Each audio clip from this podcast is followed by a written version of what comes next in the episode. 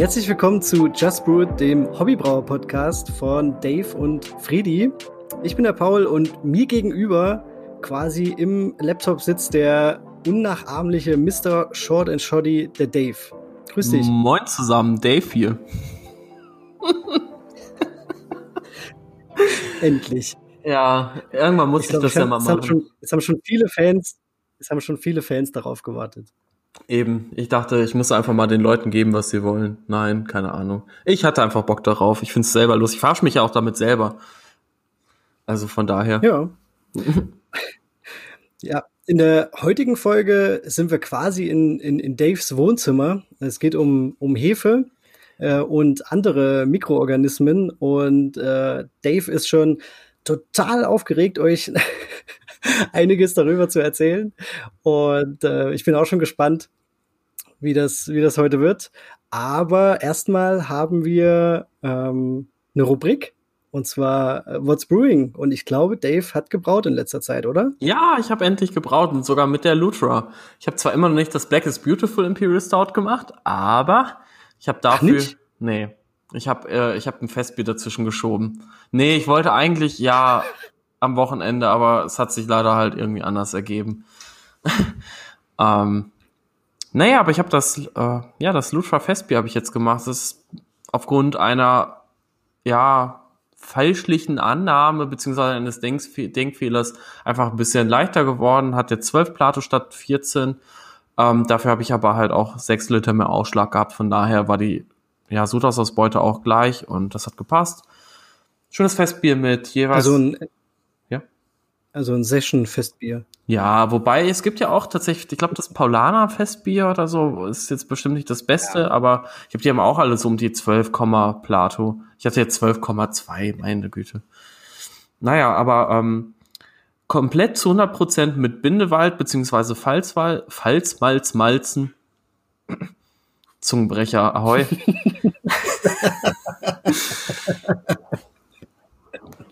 Geil, okay und jeweils ein Drittel Münchner Malz, zwei Pilsner Malz und Wiener Malz und das Ganze dann gebittert mit Columbus, wo ich auch am Anfang dachte, oh, das ist ein bisschen sehr fruchtig. Aber ging dann am Ende doch. Also es hat halt beim, also während der Gärung hat es halt tatsächlich sehr neutral gerochen, sehr malzig. Und ich hatte noch eine kleine Hopfengabe fünf Minuten vor Kochende, was ja bei mir bei 15 Minuten ist. Also die fünf Minuten vor Kochende, Kochende. Ich koche ja meistens nur 20 bis 30 Minuten. Aber dafür habe ich in drei Stunden mit Auf- und Abbau und den Brauraum wieder richtig auf Vordermann und Flieg zu putzen und zu polieren gebraucht, um ja 26 Liter Würze auszuschlagen. Nicht schlecht, das ist schon oder? geil. Also zusammen mit Quake schaffst du es irgendwie noch, glaube ich, so ein, äh, so ein zwei- oder drei Tagesbier zu erzeugen. Habe ich ja schon, das Oslo, Oslolaris-Pilz, das war ja wirklich in 23 Stunden fertig, vom Brautag bis ins Fass. Und ich hätte es ja auch schon dann oh, trinken ey. können, aber also ich habe es auch, glaube ich, zwei Tage später, habe ich so einen ersten Schluck probiert und dachte so, ach ja, den gibt's dir noch mal eine Woche. Und dann war es schon trinkbar. Kein Witz. Hast du das Festbier schon mal probiert? Nee. Oder gezwickelt? Nee, noch nicht. Ähm, ich ich, ich habe ja leider nicht die Möglichkeit, das Ganze unter Druck zu äh, vergären, außer ich würde jetzt mit dem Firmenziller arbeiten. Das habe ich jetzt aber nicht. Wegen der fehlenden Temperatursteuerung und weil es jetzt gerade in der Akademie halt auch ein bisschen kälter ist und so. Aber ich bin mir ziemlich sicher, dass das auch echt gut wird. Ich habe es jetzt bei 23 Grad angestellt und ähm, auf 25 Grad kommen lassen. Und da halte ich es jetzt, ich denke mal, das wird so auf, ja, so 5, irgendwas Prozent landen. Aber ich freue mich auf jeden Fall drauf. So ein Festbier ist immer was Feines. Und ich habe noch ein paar andere Festbiere halt auch in Planung. Also ich hatte noch letztes Jahr hatte ich eins gebraut, mein ersten Sud mit Quake und da habe ich nämlich gedacht, dass ich mit je ein Drittel, also mit der Schüttung, mit der ich jetzt beim letzten Mal gearbeitet habe, dass ich mit der halt auch beim Sud letztes Jahr gearbeitet habe, habe ich aber nicht. Das war irgendwie ganz anders und Karamalz war auch noch drin, was ich nie reinmache. Keine Ahnung, warum ich das damals gemacht habe, aber es war ein sehr leckeres Bier, kein Witz. Und das mit der perfekten Hefe, Bombe. Ja, ansonsten. Die perfekte Hefe was ist die perfekte Hefe? Ja, halt mit was Neutralen. Also ich meine, ich habe es ja auch damals mit zwei verschiedenen Quikes vergoren, mit der Skare und der Obschauk und das war halt beides zu fruchtig, fand ich für ein Festbier. War ein leckeres mhm. Bier, aber kein Festbier eben. Und jetzt die Lutra, da dachte ich schon so, yo, die könnte halt grundsätzlich ins, ja, Profil halt reinpassen, so weil die eben so clean ist. Jetzt bin ich halt einfach mal gespannt, ob sich's dann so in echt bewahrheitet. Aber du hast ja was Schönes im Glas äh, mit der Lutra. Ja, es ist, es ist schon wieder fast leer, das Glas, aber ich habe ähm, mein Pseudo- oder Fake-Pilz mit der Lutra gerade im Glas. Das habe ich vor acht, ja, acht, neun Tagen gebraut.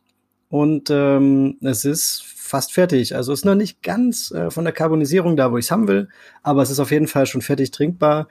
Ähm, und ich habe die Lutra ganz schön, ganz schön geärgert. Ich habe sie bei 32 Grad angestellt, bei 29 Grad vergoren. Und äh, dafür muss ich echt sagen, es hat definitiv einen Lager-ähnlichen Charakter. Äh, es ist nicht ganz so clean, wie ich es jetzt gedacht hätte, aber ich habe sie halt auch sehr, sehr, sehr hoch vergoren. Also eher am oberen Ende. Ähm, ich würde das Aroma ähm, als äh, leicht mandarinig bezeichnen. Mhm. Ähm, bin mir auch sicher, dass es von, von, der, von der Lutra kommt, weil meine, äh, mein Rezept war sehr, sehr simpel. Ich habe 100% Pilznermalz genommen. Eine Bittergabe. Mit ne? Magnum gebittert. Genau, habe mit Magnum gebittert und das war es im Prinzip. Und ja, aber es ist ein, äh, super lecker mit äh, schon jetzt nach acht Tagen und war echt in vier, vier, fünf Tagen war es durch. Wow. Passt auch so zu den äh, zu den zu den ähm, Angaben. Daten, die ich so ja, die ich so gefunden habe, auch von anderen Hobbybrauen, die sie jetzt schon äh, direkt benutzt haben. Die mhm. sind echt gerade überall unterwegs. Das ist echt heftig. Also wir und ne, äh, über, über Just Brewed und auch über, über Friedrichs Brauhaus habe ich recht viele An, äh, Anfragen bekommen, die sie auch gerade im entweder in der Gärung haben oder schon gerade äh, bestellt haben. je nachdem, was sie gebraut haben, gerade trinken, echt oder bestellt haben, genau. Mhm. Mega krass. Also die geht gerade richtig ab und durch die Decke und wird irgendwie verteilt und geerntet und ja, sehr cool. Ja, so soll es sein, ey. Ja. Quake the ja. World, ey. ja, es geht echt gerade ab. Also diese, diese clean Quikes, die interessieren echt die Leute. Mega. Ja, weil du damit halt auch einfach super viele Möglichkeiten hast. Ich meine, du musst ja nicht immer einen Pilz oder ein, oder ein helles oder ein Festbier oder sonst was machen, sondern kannst ja auch einfach ein schönes Stout oder einen, das hatte der Mark Schwartz von Omega Yeast ja auch gesagt, ähm, wenn du zum Beispiel mit der Lutheran Imperial Stout vergisst, dann werden, werden die Äste halt auch in Abhängigkeit von den verwendeten Malzen ja ganz anders, was ich auch wieder so spannend finde, weil na, dass es auch immer mit der Schüttung ein bisschen zusammenhängt, was die Hefe macht. Ja, genau. Aber die meisten wollen jetzt halt gucken, ah, stimmt das? Ist es wirklich so clean? Und da macht es natürlich Sinn, eine ganz, ganz einfache Schüttung und eine, vielleicht nur eine Bittergabe oder ja, also sagen wir mal wenig Hopfen einzusetzen, um, um zu schauen. Und dann kann man natürlich, also jeder, jeder äh, Bierstil, der vielleicht eine, eine, ein cleanes Hefeprofil braucht, mhm da Eben. kannst du das einsetzen. Also das ist echt perfekt. Äh, ich würde die auch zum Beispiel für ein American Wheat Ale äh, oder so würde ich die zum Beispiel auch voll gerne mal einsetzen, so, weil da hast du ja auch einen richtig neutralen Charakter eigentlich und soll ja nur so eben der Hopfen dann rauskommen. Kann ich mir auch sehr geil vorstellen, zum Beispiel. Ja, also da gibt's jetzt, glaube ich, richtig viele Möglichkeiten damit. Und erstmal wird noch so ein bisschen rumgetestet und mhm. jeder muss auch so ein bisschen für sich rausfinden, was er, äh, wie, er, wie er es findet und wie er es einsetzt. Ich habe jetzt zum Beispiel bei der Oslo gelesen, ähm, die wir ja als ziemlich clean beschrieben haben. Du hast aber, glaube ich, auch dann äh, zwangskarbonisiert, oder? Ja, genau. Genau. Und ich habe jetzt gelesen, Wein, dass äh, vor allen Dingen. Entschuldigung, ähm, dass ich dich jetzt unterbrochen habe, aber es ist also ich habe auch am Anfang mit ähm, Zucker ja carbonisiert, also nachvergoren im, im Keck. Ah, okay. Und selbst da war die nicht fruchtig. Also fand ich jetzt Gut, zumindest. Weil die, nicht so. Ja, weil ich habe viel, viele, viele Hobbybrauer gelesen, die geschrieben haben, dass bei Flaschengärung oder klassischer Flaschengärung mit Zucker, dass da schon irgendwie ein fruchtiges Profil von der Oslo durchkommt und dass sie nicht so gut sedimentieren würde in der Nachgärung. Das habe ich jetzt auch gelesen. Aber das, aber das kann ich halt nicht, also ich kann es halt auch nicht äh, äh, bestätigen, weil ich, ja, ich hab's im, im, im Unitank unter Druck vergoren und es war halt fertig carbonisiert. Mhm. Ja.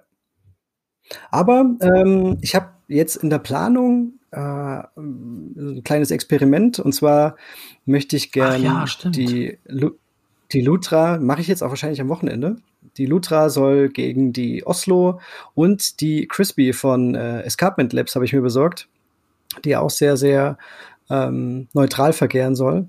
Und äh, die sollen antreten und als Referenz mache ich wirklich ein untergäriges mit der 3470 von Fermentis.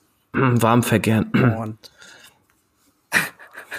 Nein, also die soll, die soll dann wirklich mal äh, wieder klassisch vergoren werden, also wirklich auch kalt und ähm, da bin ich einfach mal gespannt, wie die so echt nebeneinander, also wenn du dann wirklich alle in, in, ins Glas machen kannst und kannst die dann wirklich nebeneinander testen, da bin ich super gespannt drauf. Ein Triangle-Test wäre cool, wobei das, glaube ich, bei drei Bieren nicht funktioniert, aber so Philosophy-Style irgendwie zwei Becher irgendwie von dem richtigen Bier und dann eins sozusagen, wo dann halt eben die Variable getestet wird. Oder ich bin mir nicht sicher, ob es halt andersrum ist, aber so, das wäre halt richtig schick, ey. Dann sagst du Linda halt, ja. die soll dir einen also einschenken also, und.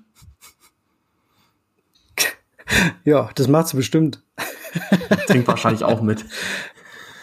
Die, ich denke auch, dass sie sich dann auch ein Gläschen macht. Aber ja, also irgendwie so, ich muss mir dann nochmal genau Gedanken machen, wie ich das dann umsetze. Aber erstmal bin ich auch einfach gespannt, was die Daten wer so, ja. von den dreien ja, die Daten, die, die essen, die Gärdaten, wer, wer wie schnell vergärt. pH ähm, finde ich, ich sehr bin, interessant bei den Hefen. Ja, genau.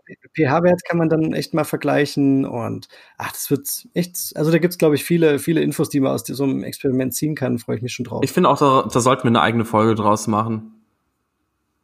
Ja, könnte man machen, ja. Ja, also, doch. So, so populär, so populär wie die Teile auch sind, also die, die neutralen Quikes, und überhaupt, äh, die Quikes, die hatten wir ja schon im, als, äh, als Thema, aber ja, also ich glaube, ja. könnte ich mir gut vorstellen, dass man da drüber, vielleicht auch mit einem mit einem Gast, dem, äh, dem wir das zugesandt Unger. haben, das Bier. Bernd Unger. Ähm, oh Mann, ey, ein Euro ins Ungerschwein.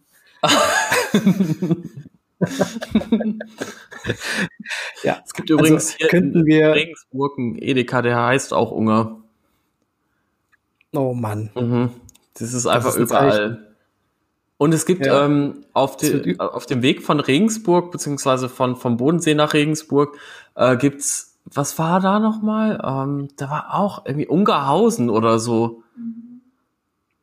Also Ungerhausen, also es ist echt die, also Bernd Unger verfolgt mich halt einfach wirklich. Ja, der guckt, was du machst. Ich glaube auch. Ja ob du, ob du auch nicht zu warm verkehrst. Oh oh. Aber das wäre zum Beispiel, ich glaube, wenn, wenn, wenn wir diese Folge machen, ich glaube, ich würde tatsächlich auch gerne das nochmal mit einbeziehen, weil ich echt, ich habe ja einmal einen Lager warm vergoren, kontrolliert bei 19 Grad. Und es ist super gut geworden. Und ich weiß, dass ich, also ich schmecke, wenn irgendein Bier super fruchtig ist, aber es war nicht super fruchtig. Es war genauso wie das bei 10 Grad, Münchner Dunkel. Und da mhm. schmeckt man ja schon eigentlich die Fruchtigkeit dann raus. Naja. Ja.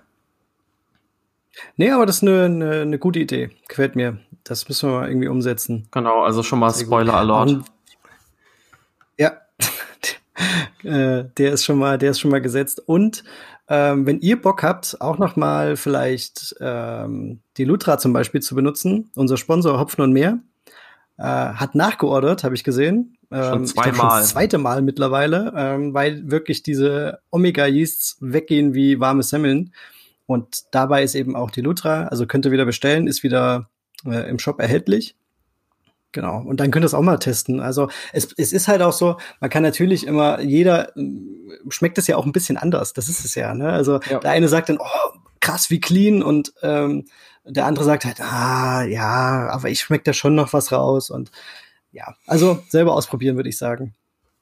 Ja, und ich glaube, der Paul, der hat da ein schönes Gläschen oder noch nicht Gläschen, sondern Fläschchen Bier stehen, was der von einem sehr lieben Zuhörer, dessen Name noch nicht bekannt ist, der aber gleich bekannt gegeben wird, zugeschickt bekommen hat. War das falsch? ja. Nee, nee. Okay. das ist genau so. Ähm, ich weiß nicht mehr, wer es war. Äh, wir kriegen echt relativ viele Anfragen und relativ viel Bier zugeschickt. Also ihr müsst eigentlich das Bild jetzt gerade sehen. Paul im Hintergrund türmen sich schon Kisten mit Bier, weil, weil wir so viel Bier geschickt bekommen. Ich muss immer so. Also ich komme schon mit einer. Greife ich immer nach hinten. Paul kennt schon ja. den DHL-Fahrer persönlich und. Ja. Nein, ganz so schlimm ist noch nicht, aber ich, ach man, ich, ich nehme es einfach auf meine Kappe. Ich weiß es nicht mehr genau. Ich hoffe, in dem Brief steht drin, wer es war. Es waren auf jeden Fall vier verschiedene und ich habe mir jetzt, also nehme ich an, oh weil es waren vier verschiedene Flaschenformen und vier verschiedene Kronkorken. Ich habe mir jetzt den gelben Kronkorken ausgesucht. Und das ist so eine the kleine Yellow from the egg. Euro. Hm, hm. ja, ich bin, ich, ich bin sehr excited. Boah. Ein Traum, ey. Okay, das, das riecht schon mal man, geil. Aus der Flasche schon. Es, die Flasche war auch schon wieder sehr, sehr gut gefüllt, also könnte auch wieder mit Gegendruck abgefüllt worden sein. Nee, ich habe äh, einen Bodensatz gesehen. Ich nehme an, das ist normale Flaschen. Aber das hatte ich ja, ja auch. Aber das hatte ich auch. Ah, okay. Aber ich hatte das ja das bei meinem Bier auch. Wollte ich nur sagen. Ja, Prost, Paul. Okay. Ich trinke jetzt auch. Äh, Prost. Geil. Erinnert mich direkt ein bisschen an äh, unseren Kuba-Urlaub vor vier, fünf Jahren.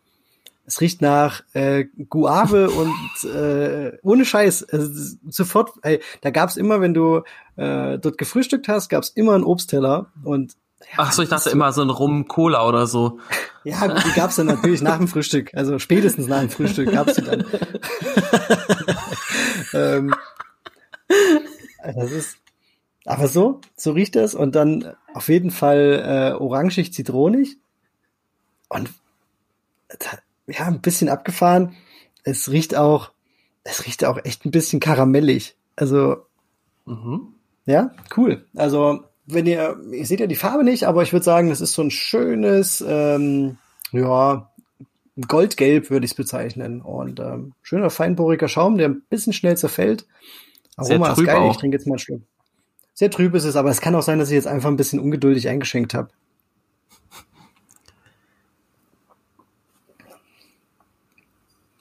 Abgefahren. Okay, vielleicht ist es doch nicht Karamell, sondern Vanille, was ich da gerochen habe. Also, also, nachdem ich jetzt dran gerochen habe, habe ich das jetzt echt nicht erwartet. Ähm, ja, okay, schmeckt sagen, also ganz anders, als es riecht. Ja, diese, ähm, diese, diese Frucht, dieses fruchtige Aroma findet, findet man gar nicht so krass im Geschmack wieder. Aber dafür diesen, diesen Zwischenton, also ich habe es ja gerade als karamellig bezeichnet, aber mhm. ich würde jetzt gerade sagen, es ist Vanille. Oh, es ist so geil, wenn man das einfach blind trinkt und nicht weiß, was es ist. Ich kann auch voll daneben liegen, aber ich würde sagen, es ist Vanille. Aber ist es so, so Vanille wie so bei so einem Pastry-Bier oder? Mhm. Ich glaube, es ist ziemlich also, krass. Also denkst du auch, krass, dass Laktose? Mhm. Also ich wollte gerade sagen, es hat ein, ein sehr, sehr cremiges Mundgefühl. Sehr voll. Aber ähm, die Carbonisierung ist, glaube ich, auch relativ hoch und ganz gut angepasst. Es ist trotzdem irgendwie ähm, nicht mastig oder so. Das ist echt cool. Und Okay, ich muss jetzt nachgucken, ey. Ich gucke jetzt, ich habe jetzt, nee, warte mal, jetzt, jetzt vorher, äh, vorher müssen wir, muss ich dir jetzt noch ein paar Fragen stellen. Okay, was denkst du, was das für ein Bierstil ist? Weil jetzt. Ach so, okay, ja, ja, jetzt, okay. Ja, ja. Ist gut, ist gut, ist gut. Mhm. Okay. Frag. Ja, was denkst du, was das für ein Bierstil ist? ich würde sagen, ja, also dadurch, dass es so fruchtig riecht, würde ich, würde ich, hätte ich jetzt als erstes gedacht, ist es ein Pale Ale oder ein IPA. Und jetzt mit den, ähm, mit diesem krassen vollen Geschmack dazu, würde ich es vielleicht so Richtung Milkshake IPA. Mhm. Auch wenn mir das Aroma vom Hopfen nicht ganz ausreicht, aber so in die Richtung würde ich es schieben. Hätte ich jetzt auch ja, gesagt von einer Beschreibung. Ja. Mhm. Okay, ähm, was denkst du vielleicht, welche Hopfen könnten drin sein? Ist jetzt wirklich sehr schwer, aber Mm, ich denke, dass. Das Guave gesagt, vor allen Dingen am Anfang. Ja, ich überlege auch gerade, aber vielleicht. Mein, mein, mein Gedanke dazu war Cascade. Ähm, okay. Nicht wegen der Guave, sondern wegen diesen Zitronig oder, oder diesen Zitrusaroma. Ja, das wäre jetzt natürlich der Klassiker. Ich weiß nicht, ob der da äh, benutzt wurde. Mhm. Mm. Ah nein, es ist Kokos. Es ist Kokos. Sapo. Es ist, es ist Kokos. Ja, oh Mann wie krass man daneben liegen kann. Es ist, es ist, es ist Sapro oder oder ähm, ja. Noch, mit Sapro habe ich ja auch schon. Es gibt noch einen. Ähm, Es gibt noch diesen HBC 472, der macht auch so Kokosaromen, Holz Ist das nicht Sabro? Nee. Ich bin mir ziemlich sicher. Echt? Google. Google nach. Aber es ist Kokos. Oh Mann. Ja. Okay, jetzt gucke ich rein. Oder hast du noch warte, eine Frage vorher? Warte, Alkoholgehalt? Was denkst du? Hm, nicht mehr als 6. 6,0. Okay. Hefe? Eine Idee? Hm, ich weiß nicht.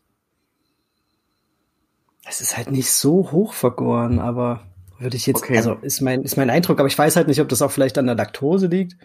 Ja, ich sage einfach klassisch US 05. Mhm. Übrigens zum Thema HBC 472 ähm, soll eine Schwester von Sapro sein. Eine Schwester. Kein Witz. Mhm. Aber mhm. es ist wohl doch eine eigene Züchtung schon. Ja. Aber cool. Ja, okay, löse auf, Paul. Ich bin. Ja, ich bin jetzt auch, ich bin jetzt auch mega. Ich hoffe jetzt nur, da steht nicht noch was zu den anderen Bieren. Das wäre jetzt echt doof. Im selben Umschlag. Ja, ähm, ich hab's, ich kann es aber ziemlich schnell hier äh, umknicken und habe nichts gelesen. Ein, ein New England IPA in Klammern gelber Kronkorken. Hopfen, Citra und Mosaik. Ähm, es ist äh, Bootleg Biology der Nepa Blend. Ah, und, äh, nice. Äh, ja, und in der Nachgärung Citra, Mosaik und Kokosflocken. Mm. Bisschen experimentell, aber ich hoffe, es schmeckt und ich muss echt sagen, es schmeckt mega gut. Also, und ohne Laktose. Also ohne Laktose und das passt mit dem Kokos richtig geil. Also ich find's, oh. ähm, ich find's echt super lecker, das Bier, muss man sagen. Und es hat mich jetzt auch so richtig gefordert. Das fand ich auch cool. Ja, das Aber klingt auch witzig, wirklich geil wie witzig, wie man im Kopf irgendwie, oder ich jedenfalls, Vanille mit Kokos irgendwie assoziiert. Mhm. Ja, also Vanille ja. ist aber auch einfach super schwer rauszuschmecken, weil Vanille trägt ja auch, wie ich jetzt so erfahren habe, manchmal andere Aromen. Ja, ähm, ja, weil Vanille war meine Assoziation, ähm, weil es einfach auch einen, einen, einen süßlichen Geschmack hat, das Bier. Ähm, und das war wahrscheinlich so dann mein erster Gedanke. Aber irgendwann kam es mir, dass es einfach auch so ein, so ein, so ein Hauch Bounty hat. Weißt du? Ja, genau. Mhm. So, und das ist echt cool. Also, das ist eine geile Kom Kombination, muss ich sagen. Hm, also wirklich, bin echt begeistert. Sehr, sehr, sehr cool. Das Problem ist, es steht nicht drauf, wer es geschickt hat. Es steht nur, äh, es steht nur die Bierbeschreibung drauf. Das heißt, das müssen wir echt nachliefern, wer das war. Und uns vielleicht auch das Rezept irgendwie nochmal genauer angucken. Aber ja, ähm, ich schaue nochmal nach, wer das war. Auf jeden ja, Fall okay. geiles Bier. Ja, vielen Dank fürs Einsenden auf jeden Fall, unbekannterweise. Und dann kommen wir jetzt auch zum Hauptthema der heutigen Folge. Also Hefe und andere Mikroorganismen. Wir haben ein bisschen länger über diesen Folgentitel überlegt, zumindest ich, weil Hefe ist ja, oder andere Mikroorganismen ist ja wirklich ein sehr breites Thema. Und dementsprechend muss man halt eigentlich wieder gucken, wie macht man das Ganze, wie baut man das halt auf. Ich habe mir auch echt bei der Folge, kann ich euch auch sagen, ein bisschen schwer getan. Aber ich denke, wir haben ein paar interessante Fakten für euch einfach zusammengestellt und vielleicht auch, wonach ihr eure Hefe aussuchen könnt in der Zukunft, welche Charaktereigenschaften es da gibt, oder generell welche Eigenschaften Hefe hat. Und Paul wird euch dann halt auch noch mal ein bisschen was zu anderen Mikroorganismen, zu Lactobacillen und Pediokokken zum Beispiel erzählen. Und genau, ich fange jetzt einfach mal mit den Hefen an, würde ich sagen, oder Paul? Ja, fangen wir beim Urschleim an. Genau, aber vorher trinke ich noch gerade einen Schluck äh, IPA von der Spitalbrauerei aus Regensburg. Ist nämlich echt ein ziemlich gutes IPA, gefällt mir voll gut. Ähm, no plug intended hier. Aber es ist krass, es ist echt ein richtig rundes Bier und es hat 8% und man schmeckt es halt null. Und es ist sehr grasig, sehr dank. Passt schön auf. Für den Anfang habe ich mir gedacht, ich erzähle euch ein bisschen was über Hefe, also was das jetzt ist und wieso Hefe wichtig ist. Und des Weiteren, wie Hefe sich aufbaut, also so eine Hefezelle, wie die halt ausschaut. Da können wir vielleicht auch noch mal so ein paar Abbildungen in die Show Notes packen und anschließend halt auch, wie der Stoffwechsel ganz grob aussieht. Also ich werde euch jetzt nicht jede chemische, biochemische Reaktion erklären, weil das wird halt einfach den, also einfach den Rahmen des Pod äh, Podcastes hier sowas von sprengen. Und ich habe auch nicht alles verstanden, weil ich bin kein Chemiker. Also ja, ich denke, das versteht ihr. Alright. Also, Hefe ist ja, also zumindest Bierhefe ist ja eine Form von der Saccharomyces und Saccharomyces oder Myces im Allgemeinen heißt immer, dass es ein Pilz ist. Also Hefe ist auch tatsächlich ein Pilz. Und wir haben beim Brauen, bei Bierhefen haben wir vor allen Dingen zwei Gruppen von Hefen, nämlich die Saccharomyces cerevisiae und Saccharomyces pastorianus. Und warum die Hefen so heißen, hängt halt einfach von den Genen ab. Und natürlich halt auch so ein bisschen davon, wer die Hefen entdeckt hat und isoliert hat tatsächlich. Bei der Pastorianus ist es übrigens so, dass es ein Hybrid ist aus einer wilden Hefe. Das, das wissen halt nur tatsächlich ganz viele Leute nicht. Also aus einer Eubayanus und eben einer Lagerbierhefe aus der Carlsbergensis, die eben aus der Carlsberg Brauerei in Dänemark damals erstmalig isoliert und ja publik gemacht worden ist. Ähm, und was halt auch viele nicht wissen, ist, dass ihr mit Hefe ja circa 90 Prozent des Bieres einfach vom Geschmack und von den Aromaeigenschaften steuern könnt. Das heißt, das könnte auch für euch mal ein interessantes Projekt sein als Hobbybrauer. Nehmt doch einfach mal eine Würze, sehr einfach gehalten vielleicht, macht einen Hopfen rein, irgendwie zwei Malze, vielleicht ein Karamalz dazu und dann knallt ihr da eine schöne Lagerbehefe drauf, sehr clean oder die Lutra zum Beispiel und dann vielleicht eine belgische Saisonhefe. Und dann seht ihr halt einfach, wie unterschiedlich die Biere werden. Oder Paul? Ja, die werden extrem, also das ist jetzt ein extremes Beispiel, aber ja, die werden super unterschiedlich werden. Das ist ja auch das, was äh, wirklich das Hobbybrauen für mich auch immer super interessant macht. Also ich mache gern so Quervergleiche. Ich brauche hin und wieder das gleiche Rezept ähm, zweimal ineinander, nehme unterschiedliche Hefen oder passt die Gärtemperatur an, einfach um zu schauen, was da passiert. Und es ist wirklich absolut abgefahren, wenn ihr das mal gemacht habt und vielleicht noch so ein ähm, in so einer hefefaulen Phase seid äh, und euch eher Gedanken um Malz und, und Hopfen macht. Wenn ihr das aber einmal ausprobiert habt, dann werdet ihr echt erstaunt sein, was das für einen Unterschied machen kann. Ich mache mir auch oft Gedanken um Malz und Hopfen, aber ich mir auch. ich mir auch, ey. Ja, ich vor allen Dingen, vor allen Dingen, wenn, wenn, wenn Malz und Hopfen sich ein, äh, einmal quer durchs äh, Spital-Sortiment ähm, dringt. Ja. Während des Podcasts. Ja, und das sagt der, der letztes Mal mit einem Vestiklon angefangen hat und mir dann keins rüberschickt. Also bitte. Ich muss mich übrigens offiziell an dieser Stelle beim Jörg entschuldigen, weil, also Jörg, der Brauonkel, hat mir richtig geil zwei Flaschen von seinem äh, Viking Summer Pale Ale, glaube ich, geschickt. Also ja. ich glaube, es war ein Pale Ale. Und ich hatte dann an einem Wochenende vor kurzem relativ viel Bier getrunken und wollte die Flaschen schnell kalt stellen, habe sie ins Eisfach gepackt. Mhm. Und dann sind sie eines, ja, Paul hat schon so eine Art Facepalm gemacht. Es tut mir mhm. so leid, ich, ich weiß nicht. Aber wir haben sie heute erst entdeckt. Also, ja. Dann, und kannst du, achso, nee, gut, es ist wahrscheinlich kaputt, ne? Oder? Ich habe es noch nicht probiert, aber ja, ich mache mir da jetzt nicht so viel Hoffnung. Es ist jetzt wahrscheinlich Eis, Eisbock Ale Summer Quake.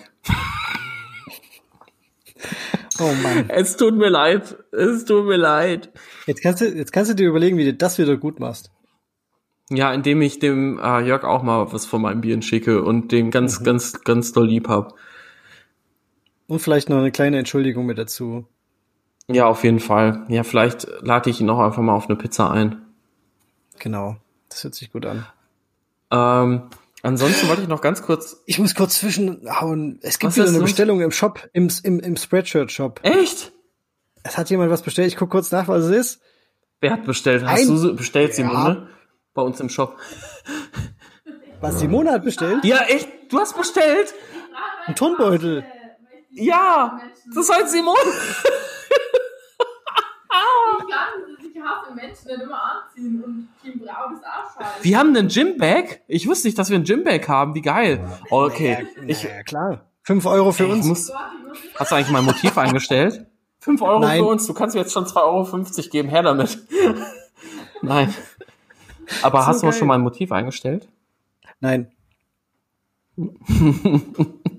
Okay.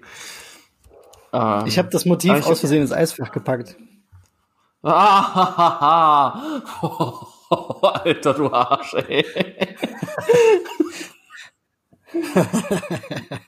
Okay, gut, also weiter geht's. Wen übrigens solche Hefeexperimente interessieren, der kann sich gerne beim Basic Brewing Radio Podcast die voll, es gibt zwei Folgen sogar. Ich habe nur noch nicht geschnallt, ob es zweimal das gleiche ist oder nicht, aber ich glaube, das sind zwei verschiedene Jahre, in denen die das gemacht haben.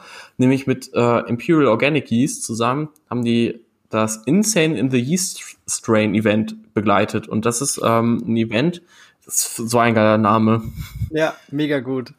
wenn man ihn richtig aussprechen könnte, wenn man nicht ein IPA mit 8% getrunken hätte. Hm. Aber Das aber das ist ziemlich, das ist aber ziemlich cool. Die haben, glaube ich, die gleiche Würze mit sechs verschiedenen Hefen vergoren.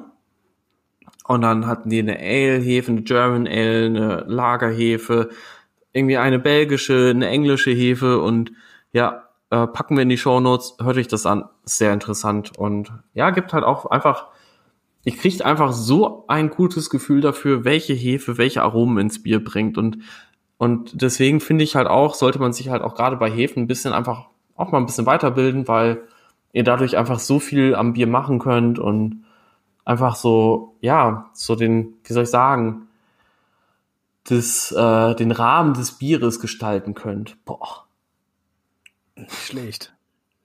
oder? Okay, aber zurück zum Aufbau der Hefe, beziehungsweise ein Stichwort ist ja noch, äh, der Brauer macht die Würze, die Hefe das Bier und das ist auch wirklich zu 100% so, weil ohne Hefe hätten wir kein Alkohol und ohne Fusel kein Dusel. Und wir wollen, Was ist denn jetzt los? Ja, weiß ich auch nicht, das IPA spricht aus mir. Ich glaube auch, okay. Aber sehr schön. Ähm, lockert, lockert das auf. Eben. Und bei dir ist auch das Bier schon fast leer, das mit den Ja, Kokosflocken. Das hätte ich ich auch versuche- gerne gehabt, echt. Ich versuche echt neidisch. schon langsam zu trinken, aber das Bier ist echt gut. Also ich habe auch schon, bei mir sind gleich, bei mir sind gleich so die Ideen in, in den Kopf geschossen, was ich, äh, wie ich das umsetzen könnte. Das ist echt, echt geil. Also ja, wir müssen unbedingt noch mal Finde ich gucken, gut. wer uns das geschickt hat. So, Der Aufbau einer Hefezelle ist ja auch, was sich vielleicht viele noch gar nicht so angeschaut haben, was aber auch trotzdem interessant ist und auch ein besseres Verständnis dafür gibt, wieso eine Hefe sich so auf die Art und Weise vermehrt, wie sie es nämlich tut. Also erstmal vielleicht zu den Bestandteilen einer Hefezelle. Also so eine Hefezelle hat halt erstmal eine Zellwand, ein Plasmamembran, eine Teilungsnarbe. Das sind halt alles Begriffe, die jetzt tatsächlich aus dem Englischen kommen, die ich irgendwie so ein bisschen übersetzen musste, um es halt einfach verständlicher zu machen. Aber das nächste kennen jetzt vielleicht viele Leute, die früher mal im Bio-Leistungskurs oder als Wahlpflichtfach in der Realschule, so wie ich das hatten, nämlich das endoplasmatische Retikulum. Schnipp, boah, das kann ich, das kann ich mich echt auch noch er erinnern. oder? Das hängt Ja, irgendwie, ich- dieser Begriff ist so, Diese, so kompliziert wie das Wort ist, aber das hat man sich gemerkt. Auch wenn ich jetzt echt gespannt bin, was es macht. Also ich weiß es nicht mehr.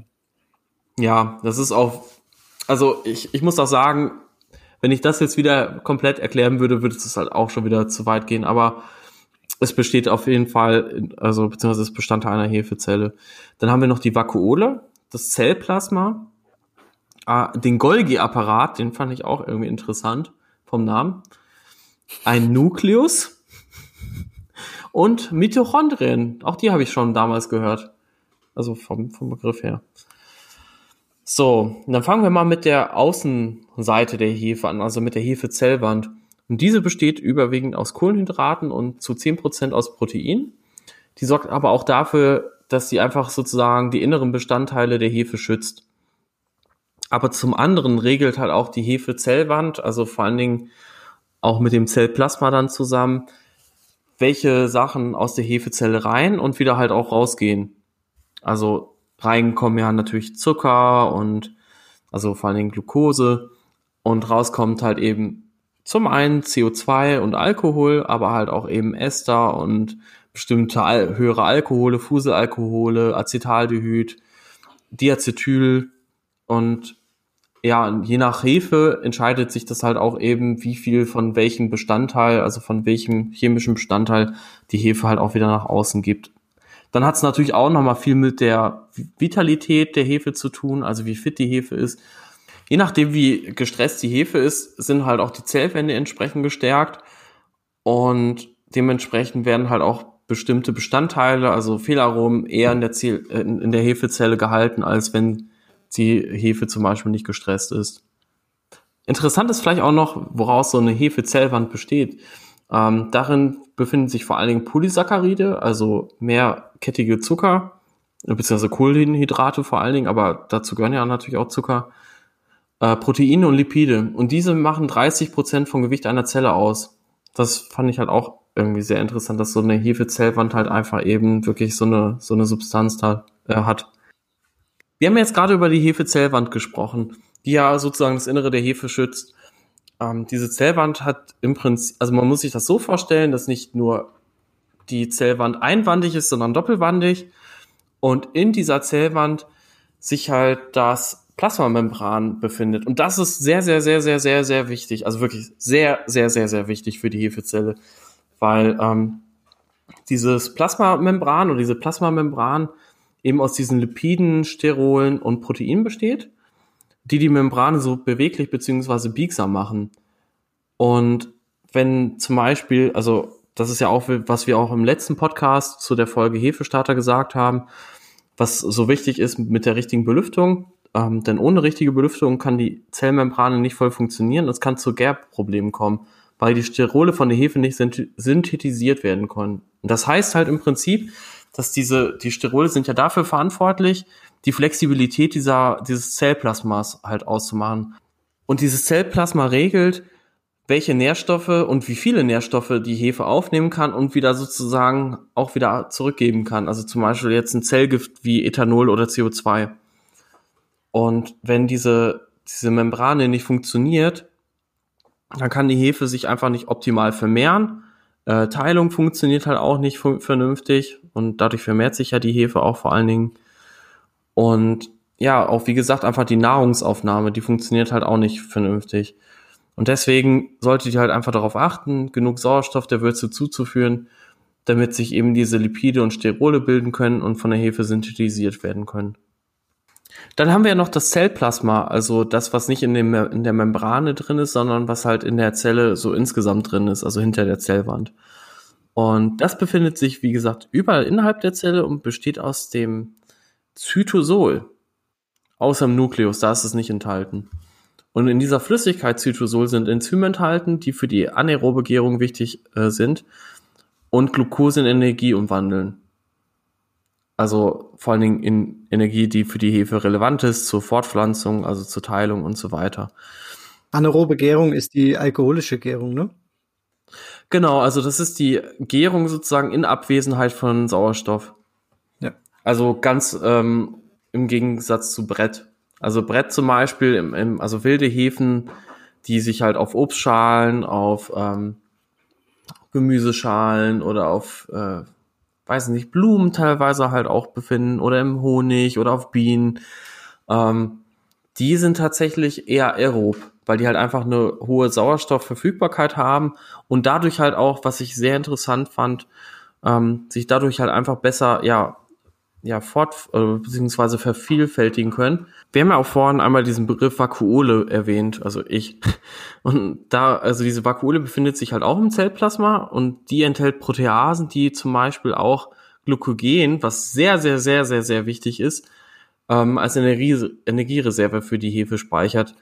Und ähm, Glykogen, nochmal vielleicht für die Leute, die es nicht wissen, ist ein Polysaccharid, also ein langkettiges Kohlenhydrat, das von der Hefezelle selbst aus Gluko Glucose synthetisiert wird. Alter, Leute, also es tut mir echt leid, ich habe ein bisschen einen Sitzen hier an der Stelle und es fällt mir echt schwer, diese Informationen hier wiederzugeben, die ich mühsam recherchiert habe. Also, oh, man muss, ich, ich muss mich die ganze Zeit zusammenreißen. Man muss jetzt mal eine Lanze für Dave brechen. Der hat aus Versehen vor der Folge einen, einen Weizendoppelbock getrunken. und keine Ahnung, wie es passiert ist. Dann hat er noch das ein oder andere Bier getrunken und ähm, er hat sich echt denkbar ungünstigen Zeitpunkt er hat sich einen, einen, denkbar ungünstigen Zeitpunkt ausgewählt, um jetzt sehr, sehr äh, komplexe Vorgänge zu beschreiben, aber er muss da jetzt durch. Und ähm, ja, ich, ja. ich stehe ihm zur Seite und ihr genau, zieht's euch ihr bitte auch. Rein. Mhm. Ja, und ihr könnt mich danach haten, ist mir egal. Also nein, tut ja. ihr, glaube ich, nicht, weil ich meine, ihr wisst ja selber, wie das ist. So, ich bin da noch ein bisschen aufgeregt ihr, und. Ihr, ihr, wisst ja, wie das ist. Ähm, ihr, ihr knallt euch drei, vier Starkbiere rein und dann ähm, philosophiert Hallo? ihr über Hefe, Hefezellen. Ich, ist das äh, die Vermont Sessions von Brewdog und Northern Monk war ein 5,2-prozentiges Session New England IPA. Das ist ja, kein Stark. Das war, das war so, als wenn du ein Glas Wasser zwischendurch trinkst.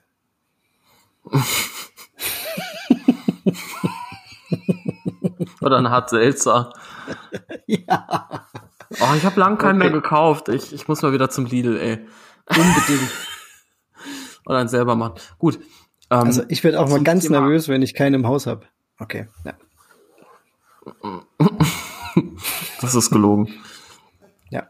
Was noch, also zum Thema Glykogen noch wichtig ist, ähm, also ich, ich glaube, ihr habt das vielleicht auch schon mal gehört, dass ja am Anfang, wenn eine Hefe, also, also nicht nur am Anfang, also an, am Anfang der Gärung, sondern halt auch wirklich zwischen der Gärung, also in ihrem Winterschlaf, ähm, zieht die Hefe nämlich aus dem Glykogen, also aus aus dieser Vakuole, wo halt diese Energiereserve gespeichert ist, dieses Glykogen, ihre Energie.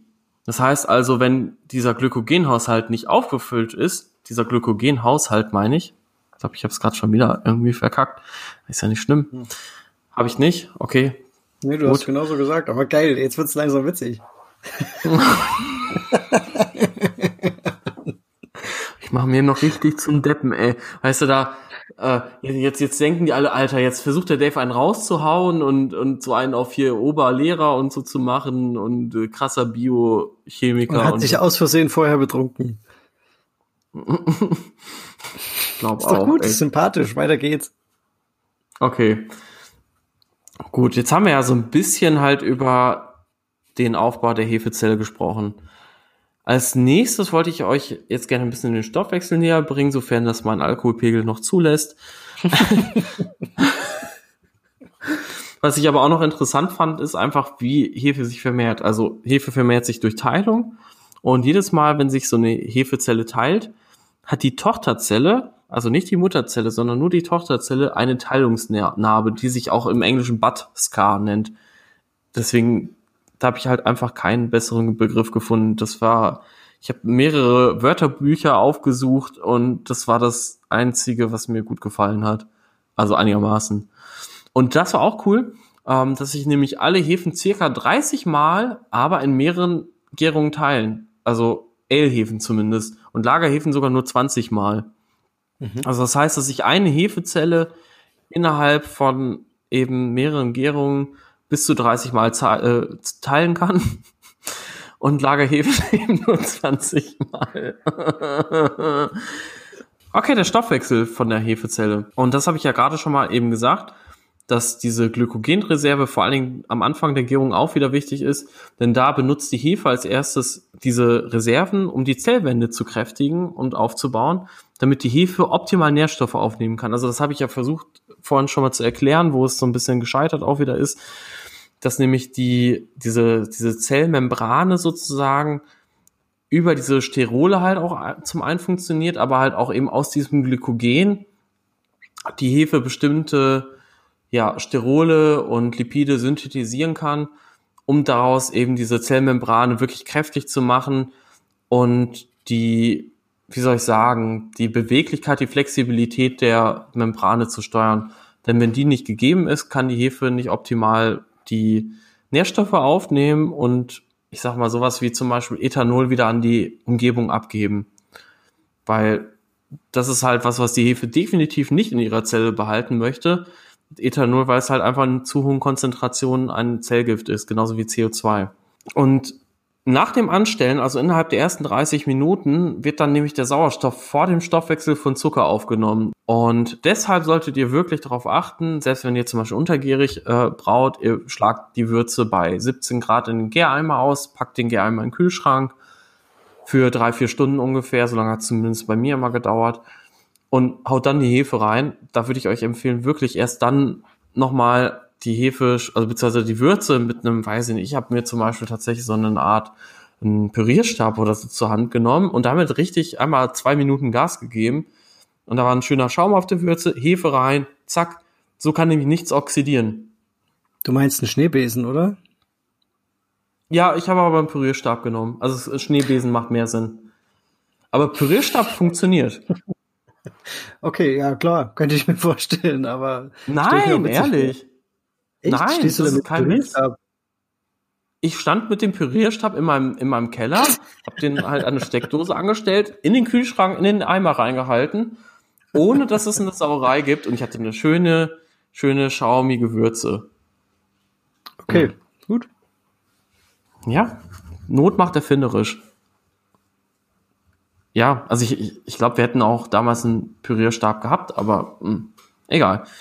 Es hat funktioniert und ähm, das Ding ist nämlich, wenn ihr sozusagen erst belüftet und dann noch ein paar Stunden wartet, bis ihr dann anstellt, dann ist der Sauerstoff sozusagen schon, also die Polyphenole und ein paar andere Bestandteile einer Würze, die oxidieren nämlich am allerersten. Und deswegen, wenn ihr da den Sauer, wenn die Hefe nicht den Sauerstoff äh, wegatmet sozusagen, machen das halt eben, also oxidieren halt Bestandteile in der Würze.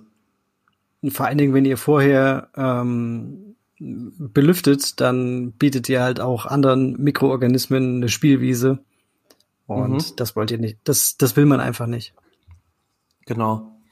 Was ich auch schon mal kurz angerissen habe, ist das Thema, dass eben die Gärung, also von einer, einer Hefe in Anwesenheit von Sauerstoff, immer effektiver ist als ohne Sauerstoff. Also das ist das Thema mit aerob und anaerob. Also aerob heißt mit Sauerstoff und anaerob ohne. Und es ist halt einfach so, dass, ähm, dass die Hefe halt eben, wie war das nochmal, also 30 mal mehr Bestandteile machen kann, als, also, also 30 mal mehr, mehr Energie umwandeln kann, wenn Sauerstoff vorhanden ist, als wenn gar kein Sauerstoff vorhanden ist. Also dann kann die Hefe halt wirklich nur im Prinzip zwei Energiemoleküle sozusagen herstellen aus der, aus dem, aus einem Molekül Glu Glucose. Aus einem Molekül Glucose. Alter, Ich trinke jetzt echt nichts mehr, ey. Vor allem, eigentlich bin ich nicht so betrunken, aber irgendwie auch doch. Paul guckt nur erwartungsvoll. Boah, ey, und du machst jetzt auch noch gleich ein Bier auf, ich auch. Ja, ich, ich bin bereit. Okay. Ähm, so, jetzt nur noch mal zum Thema Stoffwechsel. Also, die Hefe verstoffwechselt erst einfache Zucker, also Glucose, Fructose, Saccharose. Also, das ist halt der Haushaltszucker, den man so im Haushalt hat, wie auch der Name es schon sagt. Haha.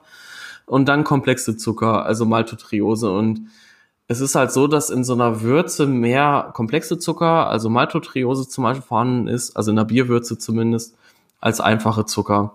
Und deswegen haben wir halt auch in der letzten Folge gesagt, hey, haut einfach ein bisschen Haushaltszucker da rein, das ist ein Unget-Zucker und mit dem kann die Hefe halt einfach viel wirklich leichter loslegen. Ein Glukosemolekül wird übrigens innerhalb des Zellplasmas durch die Enzyme zu zweimal Pyruvat umgewandelt. Und anschließend gibt es zwei Wege. Im Zellplasma vom Pyruvat zu Acetaldehyd und dann anschließend zu Alkohol oder im Mitochondria zu CO2 und Wasser umgewandelt. Ähm, das Pyruvat ist übrigens ein Bestandteil, also eine Art Säure, die ich nicht weiter spezifizieren kann und möchte, weil wir dann halt wirklich, wirklich sehr, sehr tief in die Materie einsteigen würden und ja, die Zeit, die Zeit, die rennt uns weg. Es ist ja jetzt nicht so, dass, dass Dave gerade äh, tief in die Materie einsteigt. Er kratzt ja wirklich nur an der Oberfläche. Ja, also ich kann euch ansonsten das Buch Yeast empfehlen, da steht's halt alles nochmal äh, detaillierter beschrieben. Oder ihr Noch lest euch einfach ein noch paar detaillierter? Ja, also, also, also das, was ich jetzt halt euch vorlese, ist halt aus dem Buch ähm, und zum Teil halt aus Dissertationen von Wein Stefan, die ich mir versucht habe durchzulesen, die ich ja mehr oder weniger verstanden habe. Es ist echt schwer. Also es ist wirklich, ich meine, ihr müsst euch vorstellen, ihr habt kein Biochemie studiert und dann kommt sowas und ja, ihr seid vor, vor vollendete Tatsachen gestellt. Und Paul ist schon richtig äh, genervt. nee, nee, du, du gehst halt doch schon sehr ins Detail. Das ist das. Findest halt. du? Aber, ja, ja, mega. Mega. Okay. Ich, ich, ich zeig Okay. dir gleich, wie man, wie man, wie man, wie man so an der Oberfläche kratzt und da durchrutscht durch die Geschichte. Ja, das ist okay. Und ein letzter Punkt noch, den ich mir aufgeschrieben habe, ist, dass Hefe den letzten Weg bevorzugt, also den, dass halt eben dieses äh, Pyruvat sozusagen, äh, beziehungsweise die Glucose meine ich, das ist Glu- Glucose, Glucose, nicht Glucose, was sage ich denn da schon wieder? Alter Dave, ey. Du machst mich fertig, ey. Ich, ich mache mich selber fertig gerade. Ich heul gleich, echt.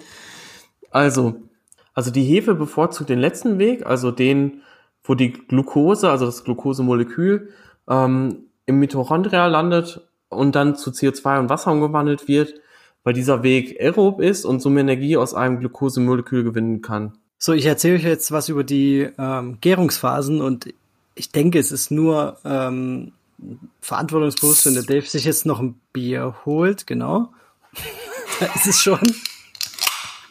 Es ist, ich denke, das ist das Vernünftigste, Dave, was du jetzt machen kannst. Und, ja, äh, ich muss genau. einfach meinen Frust äh, in Bier ertränken. Ja, Paul, bevor du noch mal ganz kurz was zu den Gärstadien erzählst, ich habe äh, mit sehr viel Enthusiasmus vernommen, dass du ein sehr schönes T-Shirt an hast. Und ich wollte dich fragen. Ob ich es dir schenken möchte oder was? Nee, aber woher du das hast und ähm, was da so drauf ist. Also vielleicht könntest du da mal kurz was drüber erzählen.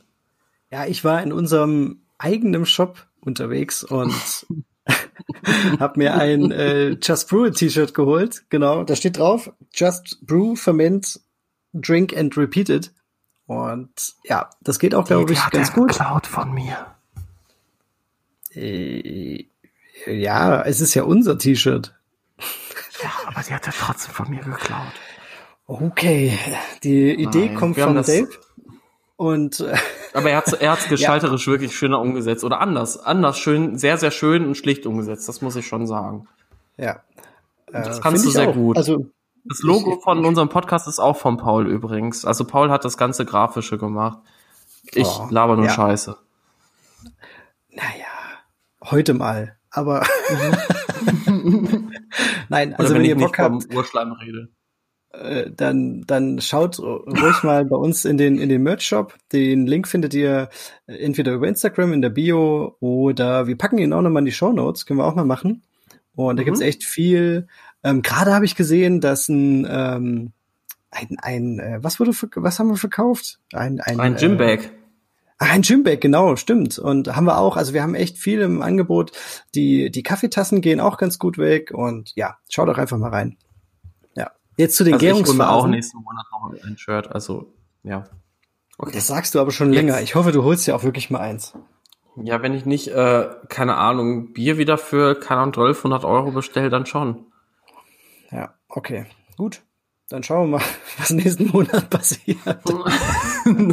Weihnachten steht vor der Tür fast. Ja. Die Gärungsphasen. Ähm, die, die erste Phase ist die Leckphase oder auch Vorbereitungsphase genannt. Wie viele gibt Und, es denn äh, überhaupt? Es gibt insgesamt vier. Und Okay. ich glaube, das ist, ist auch ziemlich, ähm, oh krass, jetzt hat man es gehört. gell? Paul ist Fame. Mhm. Ich denke, es ist auch ziemlich, ziemlich interessant äh, für den einen oder anderen, warum man mit der Hefe wie umgehen sollte. Und wir haben ja auch das letzte Mal erzählt, warum man einen Starter machen sollte und so weiter. Und diese vier Phasen bringen da so ein bisschen Licht ins Dunkel. Genau. Also die erste Phase, die Leckphase, ist die Vorbereitungsphase und die Hefe beginnt einfach sich an ihre Umgebung, also die Würze zu gewöhnen und bringt erstmal in Erfahrung, was, was zum Beispiel an Nährstoffen da ist, wie viel Sauerstoff vorhanden ist und fängt so langsam an, ihren ähm, Stoffwechsel anzukurbeln. Am Anfang bildet sie zum Beispiel Invertase, das ist ein Enzym, das sie an die Würze abgibt. Und ähm, das sorgt dann außerhalb der Zelle dafür, äh, ja, dass Saccharose in Glucose und Fructose umgewandelt werden kann. Das sind Einfachzucker und die können, der Dave hat es ja vorhin schon angerissen, ähm, einfacher durch die Zellmembran in die Zelle dringen. Sie bildet aber auch ähm, Permeasen, das sind Transportproteine oder man könnte es auch als kleine Pumpen bezeichnen. Und diese Enzyme, ja doch, weil es ist natürlich schwieriger. Kleine Pumper. Ähm, also genau. keine Leute, die im ja, Fitnessstudios sind. Ja, so könnte man es auch sehen. Die, die quasi, die, die schnappen sich die, ähm, die, die, die, die Mehrfachzucker in der Würze und drücken die durch die Zellmembran durch. Ja, so könnte man es eigentlich beschreiben. Also zum ja, Beispiel Maltose und Malto, Maltotriose werden dann quasi so am Schlawittchen gepackt und durch die ähm, Zellwand gedrückt ins Innere der Zelle. Gleichzeitig bildet sie dann dafür ein Enzym, das ähm, diese Mehrfachzucker wiederum in Glucose abbauen kann es wird sich erstmal darum gekümmert, dass die Zucker, ähm, soweit es geht, in die Zelle ähm, eingebracht werden und damit werden dann vor allen Dingen am Anfang, ähm, sagen wir die Lagerflächen, also oder die Lagerhäuser ähm, der Zelle vollgemacht und Step by Step der Stoffwechsel angekurbelt. Übrigens, äh, Phase wird nicht äh, Leg Phase, also Lecken so geschrieben, sondern LAG, also von to lag, also wenn ihr zum Beispiel weiß nicht, World of Warcraft oder so mal online gespielt habt und ihr habt einen Lag, dann heißt das einfach, dass eure Internetverbindung richtig scheiße ist und ihr hinterher hängt.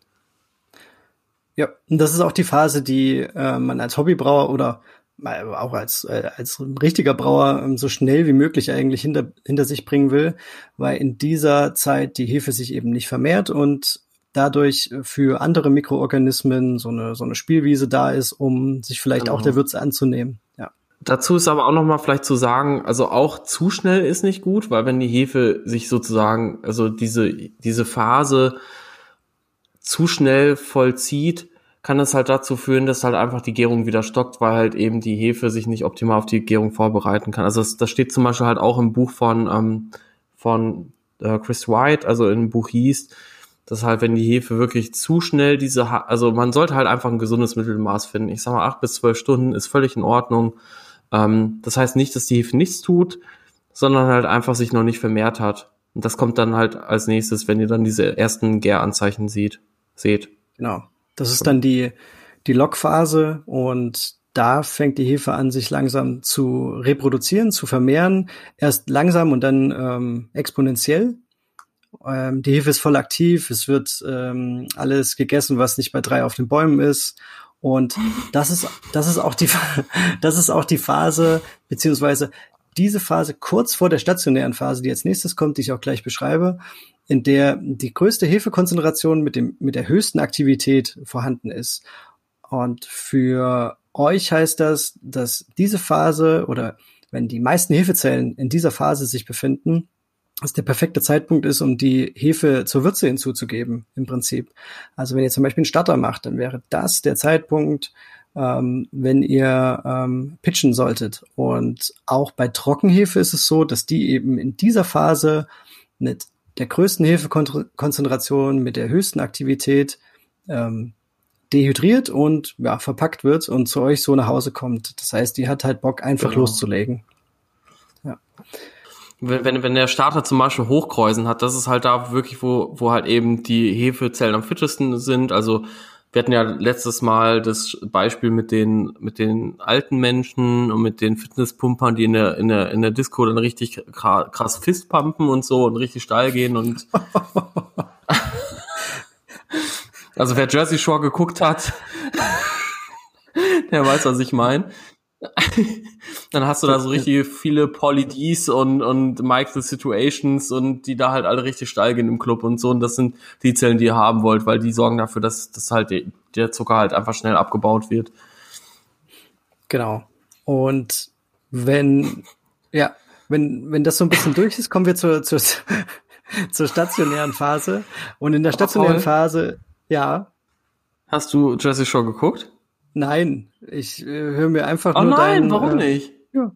Ja, ich Mach das kann mal. nicht alles gucken. Ja, okay. Wir, wir, nee, aber jetzt, jetzt machen wir eine Umfrage. Wer hat Jersey Show geguckt von den Teilnehmern? Bitte okay. Feedback geben, weil mhm. das ist echt wichtig. Ich meine, ich find's lustig. Ich guck's nicht mehr, aber es war lustig. Wir, früher. Wir müssen das, glaube ich, als kleine Insta-Umfrage machen. Ja. Aber können wir Klingt machen. Gut. Ja. Okay, danke. Die stationäre Phase, die sich dann anschließt, ähm, da werden die Nährstoffe dann so langsam knapp. Also die Hefe fängt an zu merken, okay, irgendwie ist es doch nicht mehr so High Life wie vorher und ähm, muss den Gürtel ein bisschen enger schnallen, fährt den Stoffwechsel langsam zurück und äh, der Verbrauch wird runtergefahren und es wird nur noch das, die, die wichtigsten Prozesse werden und äh, durchgeführt und diese auch relativ langsam. Wir haben da so ein Gleichgewicht zwischen neugeborenen und absterbenden Hefezellen. Ja, und danach kommen wir zur letalen Phase und das ist dann wirklich, wenn ähm, die Hefe dann oder die, die Zellen dann auch ihre Lager, die sie am Anfang voll gemacht hat, wenn sie die leer gemacht hat. Wenn keine Nahrung mehr in der, in der Würze vorhanden ist, dann fängt sie an, sich selber zu verstoffwechseln, sie stirbt ab. Ähm, man spricht dann auch davon, dass die Hefe autolysiert. Ähm, das heißt, sich eben selber verstoffwechselt. Das ähm, passiert natürlich nicht sofort. Also da brauchen wir jetzt keine Angst haben, dass wenn das Bier nur kurz ähm, äh, kurze Zeit auf der Hefe steht, dass das dann passiert. Aber wenn in dem Fall heißt kurze Zeit jetzt wie lange? Ja, also ich habe auch schon Bier drei, vier Wochen auf der Hefe gehabt, weil ich einfach nicht dazu kam, mhm. weil Urlaub dazwischen kam oder so und es ist nichts passiert. Aber eine sehr, sehr lange Lagerzeit zum Beispiel ähm, äh, bei Bier, was ähm, in der Flasche nachgegärt hat oder wenn man es einfach wirklich mehrere Wochen nach der Aufgärung nicht abgeschlaucht hat, dann kann es passieren, dass ein unangenehmer Geruch entsteht. Und das passiert dadurch, dass das, ähm, die, die, die äh, Stoffe aus den Zellinneren eben in Lösungen übergehen, also in euer Bier. ist ja dann auch keine Würze mehr, es ist ja in euer Bier. Ähm, das können zum genau. Beispiel Fette sein, das können Am äh, Aminosäuren sein. Und also die ungesättigte Fettsäuren, ne? Ja, die, die beeinträchtigen eben den Geruch, auch den Geschmack und äh, zum Beispiel den Schaum. Und ja, deswegen sollte man darauf achten, dass man das Bier nicht so lange auf der Hefe stehen lässt. Aber ich möchte jetzt auch keine Angst schüren in dem Sinne. Ähm, ich nee. möchte es nur gesagt haben, das passiert auch in der, in der Phase. Also ich habe jetzt auch schon ein paar Mal vier oder sechs Wochen mein Bier nicht abgefüllt und das lag halt auf der Hefe und es ist auch nichts passiert. Ich glaube jetzt gerade das Belgian Strong Golden Ale, was ich immer noch nicht abgefüllt habe, ist jetzt mittlerweile acht Wochen irgendwie im Gäreimer. Und bis jetzt riecht's noch unauffällig, aber ich werde es jetzt auch mal demnächst abfüllen. Und ähm, man muss aber halt auch sagen, dass das Problem der Autolyse vor allen Dingen aus dem kommerziellen Bereich kommt, wo einfach die Gär- und Lagertanks äh, Z, also zylinderkonisch sind, also ZKGs sind und wo halt einfach der atmosphärische Druck nochmal viel größer ist als im Hobbybrauerbereich, wo halt 20 Liter irgendwie Würze auf ein Liter Hefe oder so jetzt gefühlt nach der Gärung dann drauf sind, weil nach der Gärung ist ja immer mehr Hefe da als vorher. Und bei so einem ZKG ist es halt so, dass der natürlich einfach in der Höhe viel, viel, viel krasser ist und deswegen ihr halt einfach wirklich diesen atmosphärischen Druck hat, habt. Also das heißt, es halt einfach viel mehr Gewicht auf quasi prozentual gesehen viel weniger Hefe liegt. Genau. Und dadurch entsteht dann also, vor allen Dingen Autolyse. Wer die Möglichkeit hat und ähm, die Hefe von unten abziehen kann, der kann das auch machen und dann ähm, hat man eigentlich überhaupt kein Problem mehr. Ich zum Beispiel im Unitank mache das eigentlich regelmäßig. Ich ziehe dann äh, nach der Hauptgärung die Hefe von unten ab, einmal zum, zum Ernten und eben auch, weil ich dann weiß, okay, ich kann das äh, Bierchen noch einige Wochen da drin lassen, wenn ich jetzt nicht zum Abfüllen komme. Und äh, das ist dann kein genau. Thema. Ja. Genau, und dann habt ihr halt nämlich schon die Hefe einfach safe in eurem, ja, zum, zum Lagern halt in einem anderen Gefäß. Eine Frage, die sicherlich auch noch ganz viele Hobbybrauer beschäftigt, ist, wonach suche ich meine Hefe aus? Und da habe ich halt vor allen Dingen drei Eigenschaften der Hefe ausgesucht, die ich sehr wichtig finde. Zum Beispiel das Geschmacksprofil, die Gärtemperatur und auch die Sedimentation, also das Ausflockungsverhalten. Das heißt, wie schnell habt ihr ein klares Bier nach der Gärung? So, Geschmacksprofil. Ähm, es gibt ja ganz, ganz, ganz, ganz viele verschiedene äh, Hefegruppen. Also es gibt ja einmal die Ales und die Lagers, also die ober- und die untergärigen Hefen. So, und bei den Ales, also bei den obergärigen Hefen, habt ihr einmal englische, deutsche, amerikanische, belgische bzw. französische Hefen und die Quikes ich hoffe, ich habe auch jetzt keine Gruppe an der Stelle vergessen, aber das müssten eigentlich die wichtigsten sein. Ja, gut, man könnte jetzt also natürlich sagen Farmhaushäfen, also das zum Beispiel so ein Nivaro, die ist ja keine Quark, die ist auch keine belgische oder französische Hefe, die ist ja irgendwie so ein bisschen was anderes. Aber okay. Ähm, sondern gibt es noch die Lagerhäfen, die deutschen und die amerikanischen. Auch da habe ich nur die beiden Kategorien gefunden. Also wenn ihr noch irgendeine andere Kategorie habt, die ich vergessen habe, dann schreibt uns das gerne an info at just-brewed.de oder halt bei Instagram, würde mich freuen. Und beim, also ich finde halt eigentlich ist so das Geschmacksprofil fast das Wichtigste. Natürlich, wenn ihr jetzt sagt, ähm, ihr wollt gerne untergierig vergären, habt aber nicht die Möglichkeit, euren Gäreimer in Kühlschrank reinzustellen und das dann Ganze mit dem, mit dem Inkbird oder so zu vergären, also dass es halt wirklich temperaturgesteuert ist, dann könnt ihr euch natürlich keine untergärige Hefe aussuchen, außer ihr seid so krass und wollt vielleicht Bernd Unger ärgern oder ein paar andere Leute aus der Hobbybraugruppe und vergärt, vergärt das Ganze warm bei 19 Grad. ähm, das ist aber so, das müsst ihr selber wissen. Ja, aber man könnte aber, sich eine, ähm, eine, ja. eine Hefe aussuchen, die eben wie zum Beispiel die Lutra oder die Lutra. Ähm, genau oder die ähm, Oslo, die eben ein ähnliches Geschmacksprofil bei anderen Gärtemperaturen ähm, erzeugt. Und deswegen ist es auch mal wichtig, so ein bisschen quer zu gucken, was vielleicht noch möglich ist. Gerade jetzt so genau. heutzutage. Genau. Ja. Also heutzutage hat man einfach auch viel mehr Möglichkeiten als vor, keine Ahnung, zehn Jahren. Ich meine, da gab es keine Oslo oder keine Lutra oder ich meine, da gab es W3470 und die Leute waren froh. Also würde ich mal sagen. Ja. Aber was wichtig ist halt zum Beispiel, also ich werde jetzt noch mal ganz kurz was zu jeder Kategorie sagen. Also zum Beispiel englische Hefen sind ein bisschen estriger. Da gibt's aber auch wieder Unterschiede. Also das heißt, dass zum Beispiel so eine Whitbread Ale, die kann jetzt zum Beispiel wieder fruchtiger sein und dafür besser sedimentieren. Weiß ich jetzt nicht, aber sage ich jetzt halt einfach mal so. Oder das halt eine keine Ahnung, London L3 zum Beispiel ist ja die typische New England IPA-Hefe, obwohl sie nicht gut sedimentiert, was ich auch sehr spannend finde, aber dafür sehr fruchtig ist, also vom Geschmacksprofil halt eben ähm, gut zu diesen New IPAs passt. Und auch, das, ähm, das ist halt auch noch wichtig, dass Hefe auch die gemessenen Bittereinheiten beeinflussen kann. Also je nachdem, welche Hefe ihr nehmt, kann es halt einfach sein, dass ähm, die isomerisierten Alphasäuren von Hefe aufgenommen werden und deswegen halt einfach nicht mehr wahrnehmbar sind und das Bier weniger bitter werden kann. Und das fand ich halt auch wirklich sehr interessant. Genau, und bei den deutschen Ale-Hefen, da gibt's ja dann auch zum Beispiel Weizenhefen, die sind sehr fruchtig, phenolisch auch. Dann gibt's aber Kölsch- und Altbierhefen, die wieder sehr clean sind. Mm, dann haben wir die amerikanischen L-Hefen, die eigentlich auch eher clean sind, aber vielleicht wieder ein Ticken fruchtiger als die deutschen, weil die deutschen Hefen zum Beispiel halt auch von der Gärtemperatur wieder niedriger sind als die, als die amerikanischen L-Hefen und dafür halt einfach dann wieder neutraler und reiner vergären. Ja, dann haben wir noch die belgischen und französischen Hefen, die sind zu 99 Prozent, würde ich sagen, phenolisch, also selbst wenn es keine Saisonhefe ist, also so eine oh, Belgian Abbey, ich glaube, die ist auch phenolisch, oder? Hm. Ja. ist sie. Okay. Öse. Ja. was, was soll ich sagen? Weiß ich nicht. Und dann haben wir halt noch die französischen, die sind halt auch eher im Bereich Saison angesiedelt. Ich kenne jetzt keine andere französische Ale-Hefe. Oder? Ich auch nicht. Du? Ich hab, nee. Nee. Also ja, du, bist, du, bist, ja, du bist ja Hefe, Hefe-Scout. Wenn du keine kennst, ja, aber ich, so, talk.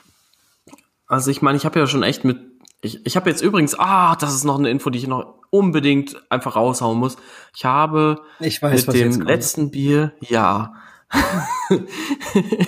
ich habe mit dem letzten Bier, mit dem Festbier, meinen 60. Sud in 23 Monaten geschafft. Herzlichen Glückwunsch. Und Insider. Total. Ja, ich bin da voll hm. stolz drauf. Ich meine, dass ich das so gemacht habe und da sind auch einige von weggeschüttet worden, das will ich euch auch sagen, aber wenn ihr viel lernen wollt, braut viel. Viel Fehler machen und daraus lernen. Das ist auch echt, das hilft. Genau. Und dann haben wir noch die Quikes und mit denen habe ich ja zum Beispiel seit letztes Jahr super viel gemacht. Und bei denen ist ja noch eine viel größere Vielfalt als in den vorhergehenden, ähm, äh, vorhergehenden, meine ich, Kategorien. Vorhergehrig. Der bleibt drin, ist egal. Heute ist echt, äh, Dave scheißt so, so richtig rein. Alles kann, nix muss. Genau, alles kann, nix muss.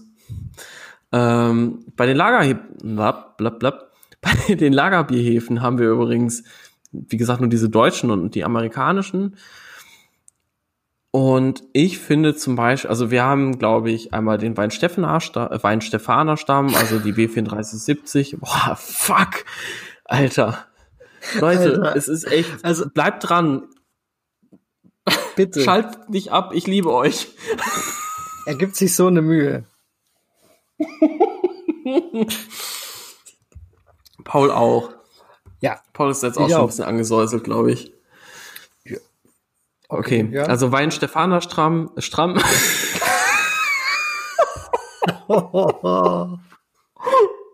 Boah, ich, echt, ich drop gleich das Mic, Leute, echt. Ich wollte nur sagen, der Wein Stefaner Stamm. So. ist ja die W3470, die gibt's auch als L13 von Imperial Yeast. Hast du eine Idee, welcher Stamm das bei Y-Yeast und bei White Labs ist? Ich weiß Nee, es ne? gerade nicht. Nee. Ich auch nicht, aber den gibt's auf jeden Fall, den werden wir mal in die Shownotes packen. Ähm, mein, meine Lieblingslagerbier-Hefe ist ja eigentlich die L17 von Imperial Yeast. Das ist der August Augustinerstamm, das ist die Bavarian Lager. Ich glaube, das ist die Y-Yeast 2206. Und von Omega Yeast die Bavarian Lager halt eben. Und von White Labs, glaube ich, heißt die auch Bavarian Lager, wenn ich mich nicht vertue. Und die ist echt schön. Ist eine schöne Hefe. Aber die S189 und die S23, glaube ich, oder? Weil die S33 ist eine obergärige Hefe, oder? Ja. Paul? Ja. Ja. Also die untergärigen mag ich von, also außer die W34, 70 mag ich gar nicht, weil die sind sehr fruchtig. Okay, und amerikanische Lagerbierhefen lasse ich jetzt einfach mal aus, weil mit denen habe ich noch fast gar keine Erfahrung. Außer mit der ähm, Mexican Lager, das ist die Negro Modelo Hefe, die als Imperial Yeast L09 Cape Bueno verkauft wurde. Und das ist der gleiche Stamm wie die Mexican Lager von White Labs. Und die ist auch cool. Also der geht das halt auch ganz gut. Wir wollen ja ähm, laut, laut dem Folgentitel auch noch andere Mikroorganismen ansprechen und da würde ich jetzt gerne mit den Lactos, also den Lactobacillen, weitermachen. Das sind ähm, Milchsäurebakterien, wie zum Beispiel Genau, da Pediokokken, ja auf auch die ich auch gleich andere, noch ne? eingehe. Genau. Pediokokken. Sehr gut, Ja. Paul. Genau. Auf die gehe ich dann auch gleich noch ein. Und die äh, Lactos, ich nenne sie jetzt einfach Lactos, ähm, vereinfacht gesagt produzieren die Säure und ich nenne es mal saure Aromen. Und ähm, Milchsäurebakterien, ich habe mal geguckt, es gibt so 100 Arten ungefähr. Einige werden dafür auch dann für Joghurt, Käse, Sauerkraut und so weiter verwendet. Und halt für, Für- Nahrungsergänzungsmittel, ja, und probiotischen Nahrungs. probiotisch, genau. Ja. Und ähm, von diesen 100 Arten, Darmflora. ja, die kommen ja auch bei uns im Darm vor. Also, ne? Ah, okay. Ja, also dafür ist es halt da. Also ich weiß nicht unbedingt, ob das so viel bringt. weil Ich habe mich da dazu jetzt nicht so belesen. Aber ähm, wenn wir die quasi schon im Darm haben, ob wir die dann unbedingt noch mal essen müssen. Aber ja, gut, vielleicht kann uns da jemand Das aufklären. ist- Ja, ja, das wäre mal ein interessanter, ein interessantes Thema für eine weitere Folge und dann halt wirklich einen, einen vielleicht einen Doktor oder so Typen, der sich so mit sowas auskennt. Ja, der das irgendwie Also verständlich rüberbringt. Ja, das wäre cool. Wer sich jetzt angesprochen fühlt, bitte, bitte, bitte, oder wer jemand kennt, der jemand kennt und so, der einen Bekannten hat und der einen Hund hat, der Läuse hat, äh, dessen Läuse einen Halter haben, bitte einfach mal kurz melden. Danke. Ja, gut. Ähm, ganz interessant ist, dass ähm, die Lactos drei Hauptstoffwechselwege haben. Also einmal können die Glykolyse, das heißt, sie können ähm, Zucker abbauen. Dann können sie ähm, Proteolyse. Glykolyse? Mhm.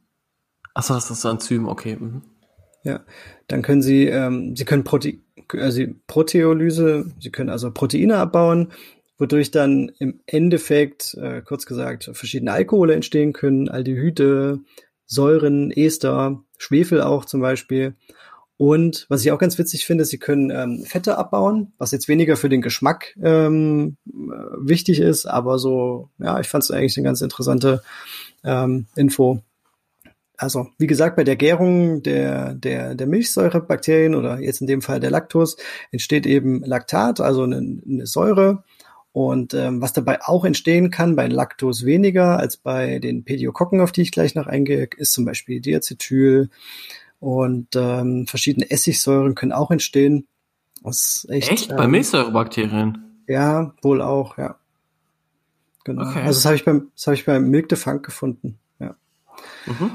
Als nächstes würde ich gern drauf eingehen, wie ihr Lactos verwendet, weil das war am Anfang auch so ein bisschen mein, ich weiß nicht, ich habe mich nicht so richtig rangetraut, als ich das noch nicht benutzt hatte. Und im Endeffekt ist es aber gar nicht so schwer. Ich gehe auch gleich noch auf eine Variante ein, die super easy ist.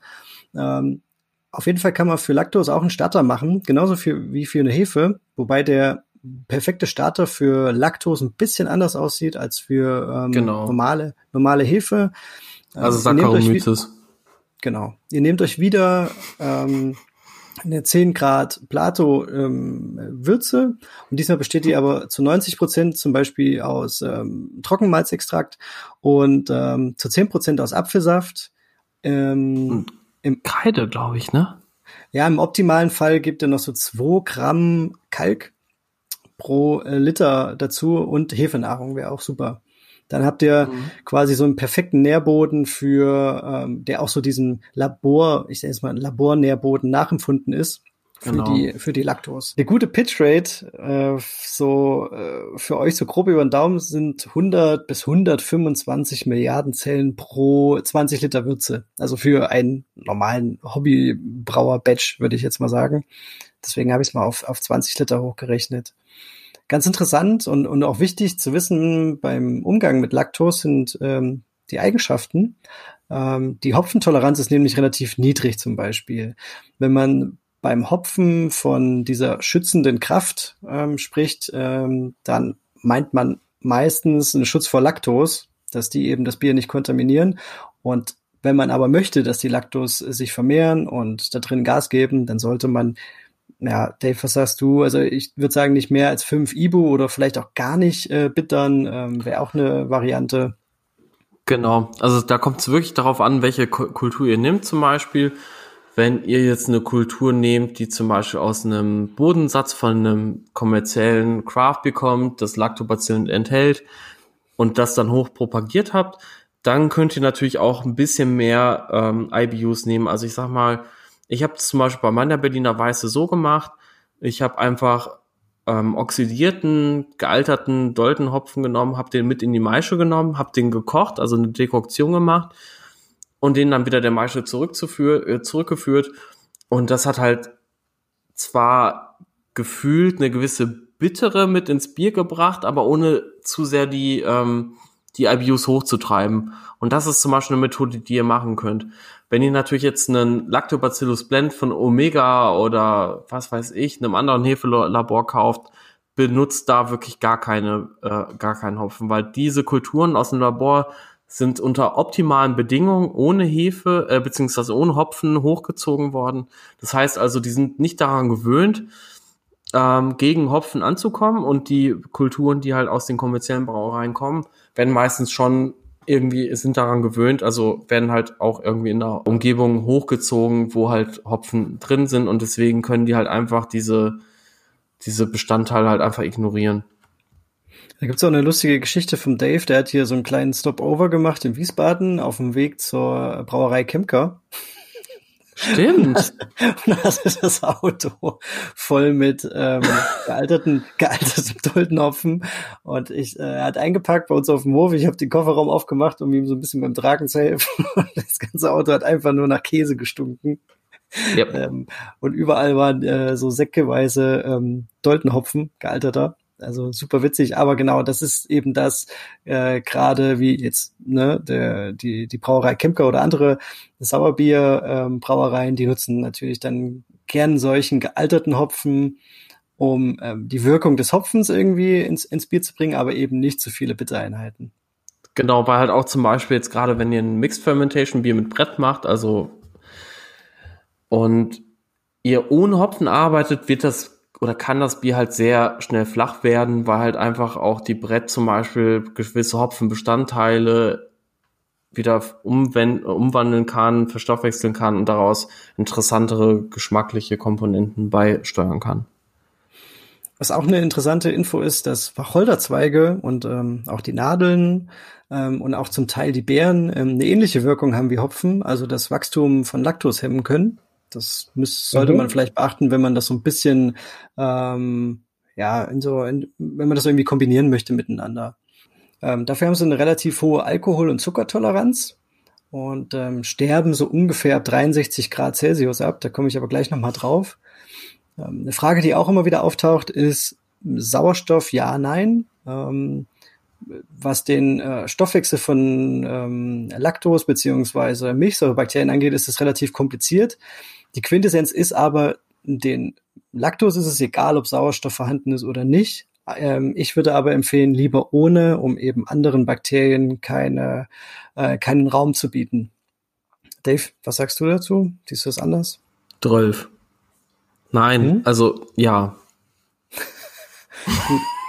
Alles klar, dann können wir es auch ansonsten draußen aber ich dachte, du hast du, ich dachte, du wolltest irgendwie einhaken, so hat sich's irgendwie angehört. Ich, ich sehe es halt leider nicht, deswegen. Ähm, Ach so, ja, tut mir leid. ich, ich, dachte, ich, ich dachte so, es hat sich so angehört, Webcam, Paul. Okay, mach ich. Nein. So. Nein.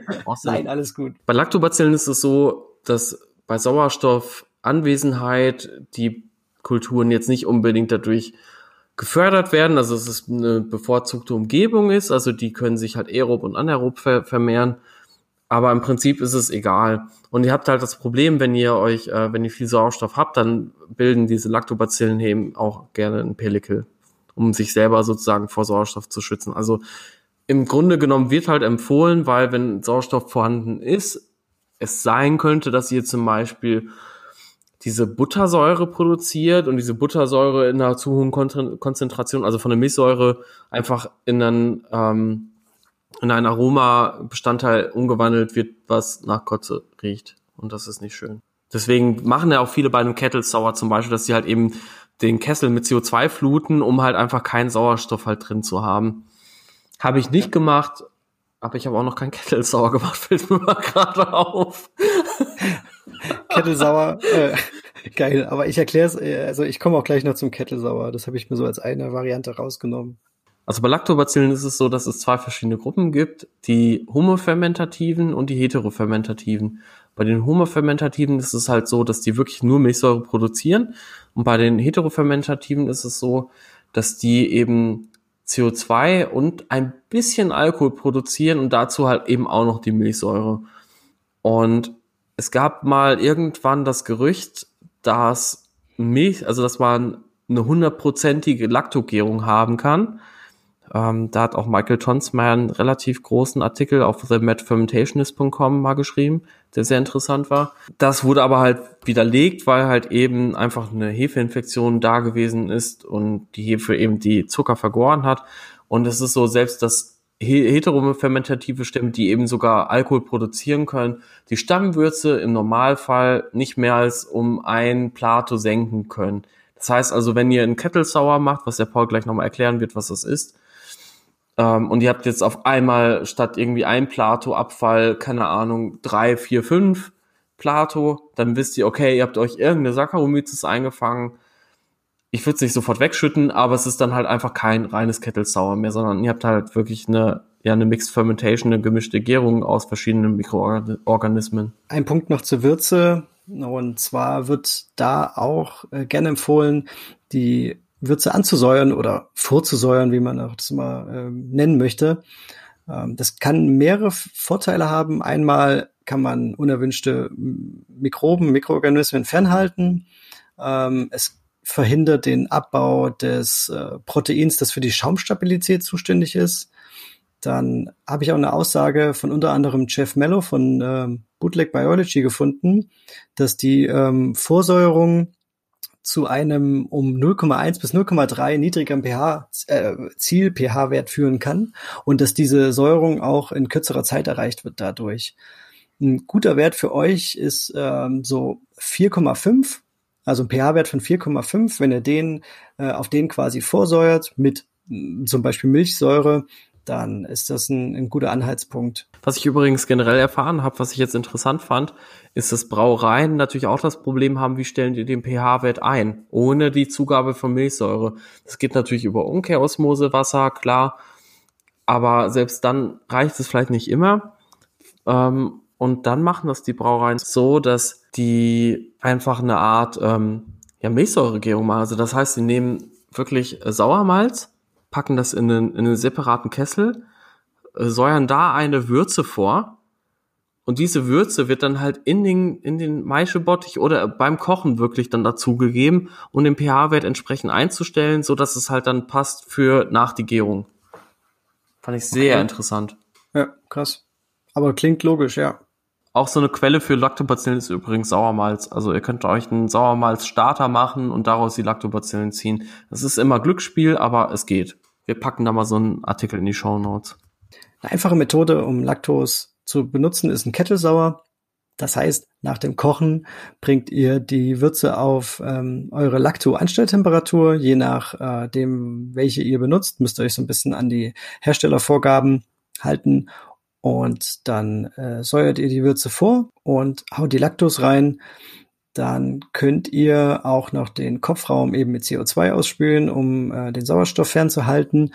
Und dann überwacht ihr einfach den pH-Wert, bis ihr den gewünschten Ziel-pH-Wert erreicht hat. Ich sage mal so, das dauert ungefähr ähm, 24 Stunden. Bei manchen geht's schneller, bei manchen langsamer, aber das ist so ein ganz guter Richtwert. Danach könnt ihr das dann einfach kurz aufkochen, tötet quasi alles ab, was da, ähm, was ihr dann später in späteren Bieren nicht haben wollt. Oder wer nicht unbedingt kochen will, kann auch pasteurisieren, so bei 66 Grad, 30 Minuten und dann ähm, sollte sich die Sache auch erledigt haben. Natürlich kann so ein Kettelsauer nicht unbedingt mit der Komplexität ähm, eines über Monate, vielleicht auch noch im Eichenfass ähm, gesäuerte und gereifte Bier aufnehmen. Aber es ist ja auch nicht immer Ziel des Bieres, wenn ihr zum Beispiel einen erfrischenden äh, Sommerdurstlöscher ähm, brauen möchtet, dann reicht euch ja ähm, eine, eine, eine spritzige ähm, Säure in dem Bier durchaus aus und dann ist so ein Kettelsauer echt eine, eine coole Methode, um das umzusetzen. Dann kommen wir zu den äh, Pediokokken oder kurz Pedios. Das ist so ein bisschen der, der schwerfällige Cousin von den Lactobacillen, finde ich. Äh, die gehören genauso zu den Milchsäurebakterien. Davon gibt es ein paar weniger. Und die kommen vor allen Dingen bei Bieren zum Einsatz, wo eine intensivere und äh, komplexere Säure gewünscht ist, zum Beispiel bei Lambics. Ähm, da Echt? sind die absolut, ja, ganz Oh. klassisch. Wusste ich nicht. Ja. Ich dachte, für mich ist klassisch Pediokokken Berliner Weiße. Ja, auch zum Beispiel, genau. Ja, also da, wo man halt ähm, weiß, okay, das Bier, also ich komme gleich noch dazu, aber wo man weiß, das Bier ähm, darf und kann ein bisschen länger lagern, es darf ruhig gern komplexer schmecken, ähm, es darf ein bisschen eine, eine, vielleicht auch eine harschere oder krassere Säure haben, da kommen die zum Einsatz. Ähm, heimisch sind die eigentlich auf Pflanzen und Früchten und ähm, das Problem bei denen ist, und das, ich habe es ja gerade angesprochen, die Biere müssen auf jeden Fall ein bisschen lagern, die können Exopolysaccharide produzieren. Also klingt jetzt ein bisschen komplizierter, als es ist. Also Exo, sie geben ab oder werden abgegeben und äh, Polysaccharide, hat ja der Dave vorhin auch schon mal angesprochen, sind einfach Vielfachzucker. Und wenn die diese ähm, Vielfachzucker an ihre Umgebung abgeben, führt das bei dem Bier dazu, auf Englisch heißt es Ropiness, oder? Ropiness? ja, genau. Genau, Und Ropiness. ähm, auf Deutsch, auf also Deutsch könnte lang man werden. sagen, das Bier ist, ja genau, und auf Deutsch heißt das krankes Bier oder das Bier wird krank. Oder wird ähm, lang. Weil, oder wird lang, ja, wird lang. Ja, das ist ja, so wird, bei Berliner Weißen, wenn die lang werden. Also der Benedikt genau, also- der weiß es schon. Ja. Also das, das heißt einfach, dass das Bier dickflüssig wird, fast schon schleimig. Es hat so, kriegt so eine, so eine milchige Struktur. Ähm, das muss nicht mal unbedingt den Geschmack beeinträchtigen, aber es ist halt vom Aussehen und fürs Mundgefühl, ähm, sagen wir mal, interessant. Das legt sich aber nach einiger äh, Zeit äh, der Lagerung. Ähm, ich habe da so ein paar Aussagen von Lambic-Brauen gefunden, die so von drei bis sechs ähm, Monaten ausgehen und dann von einem tieferen Mundgefühl und einer ähm, von einem höheren Säuregehalt ähm, sprechen und natürlich von einer, von einer anderen Komplexität. Ähm, was Pediokokken nebenbei auch produzieren, ist Diacetyl. Das ist ein Nebenprodukt, was auch nicht mehr abgebaut wird. Und deswegen werden Pediokokken sehr gern mit ähm, Brett zusammen, also mit Brettanomyces zusammen eingesetzt, weil die eben Diacetyl und diese äh, Vielfachzucker, diese Exopolysaccharide ähm, auch abbauen können. Ähm, ja, deswegen werden die gern zusammen eingesetzt. Zur Verwendung von, von Pedios äh, ist ähnlich wie beim, wie bei den Lactos. Den Starter könnt ihr genauso machen, da braucht ihr nicht unbedingt den Apfelsaft. Äh, was man dazu sagen kann, sie sind hopfentoleranter bis zu 30 IBU, aber sie werden trotzdem auch gehemmt. Also das Wachstum ist dann nicht so krass wie ähm, ohne so eine ähm, relativ krasse bittere. Und auch hier könnt ihr oder solltet ihr die Würze ansäuern und auch keinen Sauerstoff eintragen oder wenn möglich sogar ähm, ja mit CO2 den Kopfraum vom Gärfass oder ähm, ja vom Gärfass aus, ausspülen. Also wir machen jetzt heute wirklich nur Oberflächenbehandlung, weil ihr seht ja schon, die Folge ist wieder viel länger geworden, als wir wollten. Und eigentlich habe ich schon gedacht, ich habe zu wenig, aber wie das so ist, ne? Im Leben. Also Brettanomyces, also ihr hört schon, das ist auch ein Pilz, also gehört halt auch einfach erstmal zu der Kategorie der Fungi, also der Pilze, also nicht Pizzafungi, sondern Pilze und wurde 1904 von der Carlsberg Brauerei in Kopenhagen isoliert und der Welt vorgestellt. Also vorher wusste man, oder ich weiß es nicht, ob man es vorher wusste, aber es gab halt vorher natürlich schon Brett in vor allen Dingen englischen Bieren, ähm, die dann aber danach versucht haben, als es dann klar war, dass diese Hefe für diesen bestimmten Geschmack, für dieses Leder, für das wilde, animalische, vielleicht auch manchmal fruchtige verantwortlich ist, die Hefe aus der Brauerei, Brauerei zu verbannen. Deswegen sind halt auch viele Brettstämme und auch generell verschiedene ähm, Ale- und Lagerhefen halt ausgestorben, weil halt einfach die Brauer damals ihre Mischkulturen ja einfach entsorgt haben und dann auf eine Reinzucht umgestiegen sind. Ähm, interessant ist auch, dass Brettzellen äh, kleiner sind als die von Saccharomyces-Zellen, aber größer als die von Lactobacillen. Ähm, aber deswegen habt ihr halt auch gerade bei dem Thema ähm, Hygiene und Reinigung einfach das Problem, dass äh, diese Zellen wirklich sehr, sehr, sehr, sehr hartnäckig sind und nicht so leicht wegzubekommen sind wie jetzt zum Beispiel eine Hefezelle. Ähm, übrigens sind auch äh, Brettzellen in Holzfässern und Weintrauben, also auf Weintraubenschalen oder Früchten beziehungsweise Gemüsen zu finden. Ähm, das fand ich halt auch noch tatsächlich sehr interessant. Warte mal ganz kurz, ich habe noch äh, ein interessantes, einen interessanten Fakt zum Thema, auch, wobei das geht schon wieder zu sehr in die Tiefe. Weil es gibt halt eine, eine bestimmte, eine bestimmte Zuckerart, die vor allen Dingen bei neuen äh, Holzfässern irgendwie vorhanden ist und die halt Brett total mag und sich deswegen halt ganz gerne da halt einlistet. Aber ich glaube, das brauche ich jetzt nicht sagen, oder? Da machen wir noch mal eine extra Folge. Ich würde sagen, Brett ist echt ein, also gerade so Sauerbiere vielleicht, ähm, ist ja mhm. eh ein, ein, super interessantes Thema. Das können wir genau. auf jeden Fall mal aufgreifen und auf die Liste schreiben, ja. Bekannte Brettstämme sind übrigens Brettanomyces lambicus, also dazu gehört halt auch zum Beispiel Brettanomyces bruxellensis, also der Orwalstamm, mit dem du ja jetzt letztens ein Orwalklon gemacht hast. Oh ja, da freue ich mich auch schon drauf. Ja. Bin ich auch mal gespannt, wie der jetzt geworden ist. Ist ja immer noch, der ist jetzt schon immer noch ein Fass, ne? Ja, ich hatte schon wieder fast vergessen. Jetzt hast du mich natürlich wieder heiß gemacht. genau. Der, Zwickel, und, äh, der Zwickelhahn glüht schon. Aber das ist doch jetzt der, das Speidelfass, oder? Ja. Ja, ja da muss er ein bisschen aufpassen. Mhm. Ähm, es gibt auch noch ein paar Bierstile mit Brett, die relativ bekannt sind. Also zum Beispiel Berliner Weiße, also die traditionelle keine Kettle Sours, ein Wink mit dem Zaunfall an fürs Viacek, die den Namen Berliner Weiße halt in den Dreck ziehen. Sorry. Nein, die ziehen ihn nicht in den Dreck, aber ich find's halt doof einfach, weil das ist keine Berliner Weiße. So. Berliner Weiße ist halt eine Mischkultur, also wird halt mit einer Mischkultur vergoren und ist halt kein Kettelsauer. Weil halt einfach eben da die Komplexität fehlt. Wobei, ähm, das möchte ich auch nochmal ganz kurz sagen, die BJCP Guidelines aktuell das noch anders sehen, da aber auch gerade dran gearbeitet wird.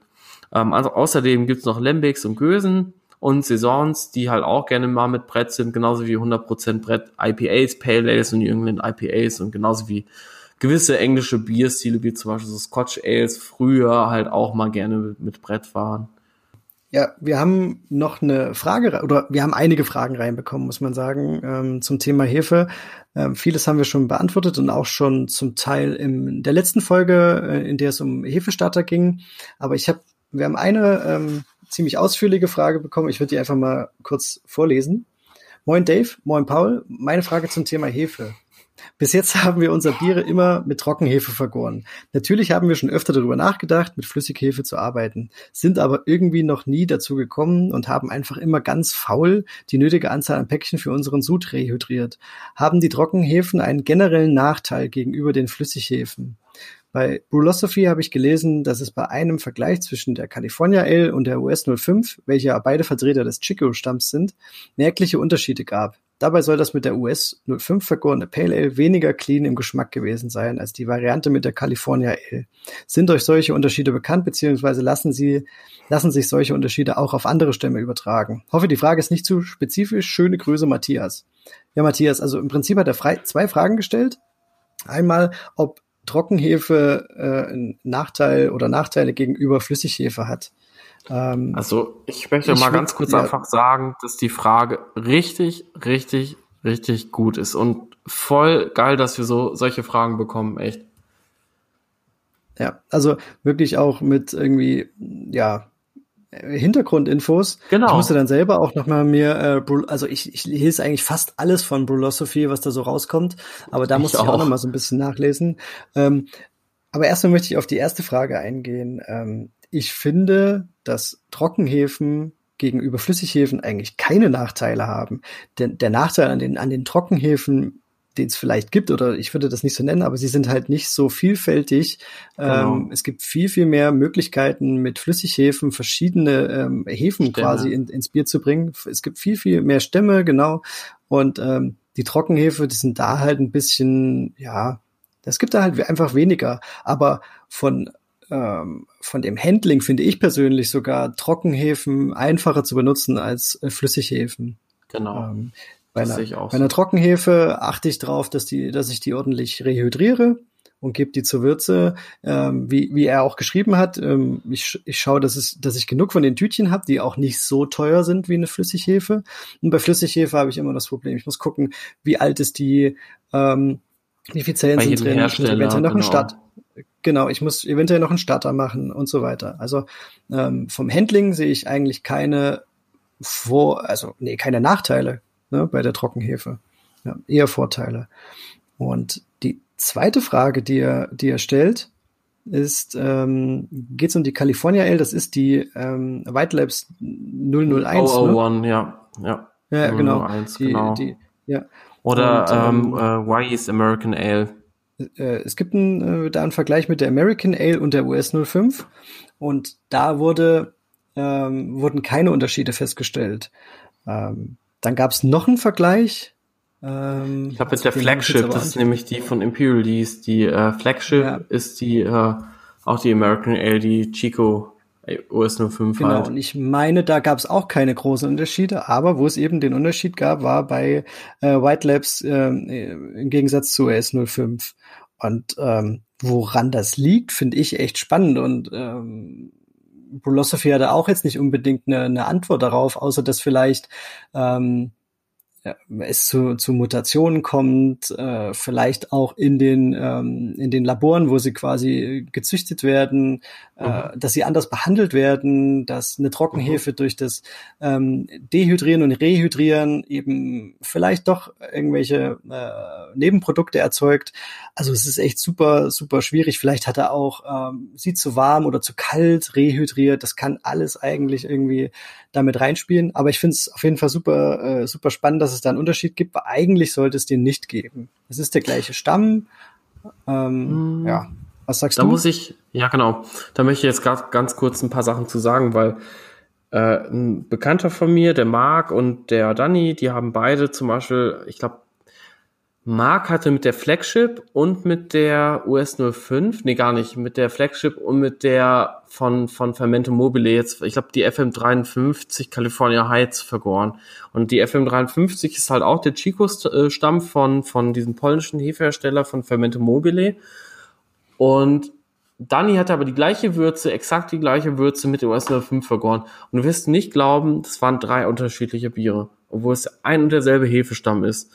So, das hängt halt damit zusammen, wenn du, also so wie ich das jetzt verstanden habe, kriegen die Brauereien, äh, beziehungsweise die Hefen, die Hefehersteller, die Hefe von den Brauereien. Das heißt, die kaufen sich, also ich weiß nicht, ob es so wirklich ist, aber ich meine, es ist so, dass sich die Hefehersteller wirklich eine Flasche von einem, von irgendeinem äh, Bier kaufen, wo die wissen, okay, da ist safe dieser Stamm eingesetzt. Sondern nehmen die diesen Stamm, und äh, gucken halt, welche Zellen da drin sind. Und je nachdem, welche Zelle die isolieren, hast du halt unterschiedliche Ergebnisse, was Endvergärgrad, Aromaprofil und halt auch Sedimentation angeht. Also diese drei Eigenschaften, die ich halt auch eingangs angesprochen habe.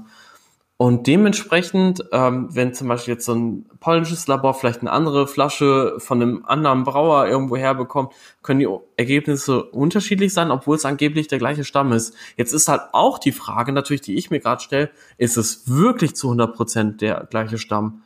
Weil natürlich kann halt auch Whitelab schreiben, es ist tatsächlich der Chico-Stamm, aber ja, ist es dann halt auch so, weil, weil, so wie ich verstanden habe, die Hefen kommen immer von der Brauerei. Weil die Brauereien, okay, das ja, das ist so, ich meine, die Hefelabore, man muss ja auch mal überlegen, die Hefelabore sind alle jünger als die Brauereien. Also, also White Labs gibt's nicht so lange, White Labs äh, oder Wise gibt's auch nicht so lange, Imperials gibt's nicht so lange. Die haben also das, die haben halt so die, diese Hefen von den Brauereien irgendwann isoliert. Ja.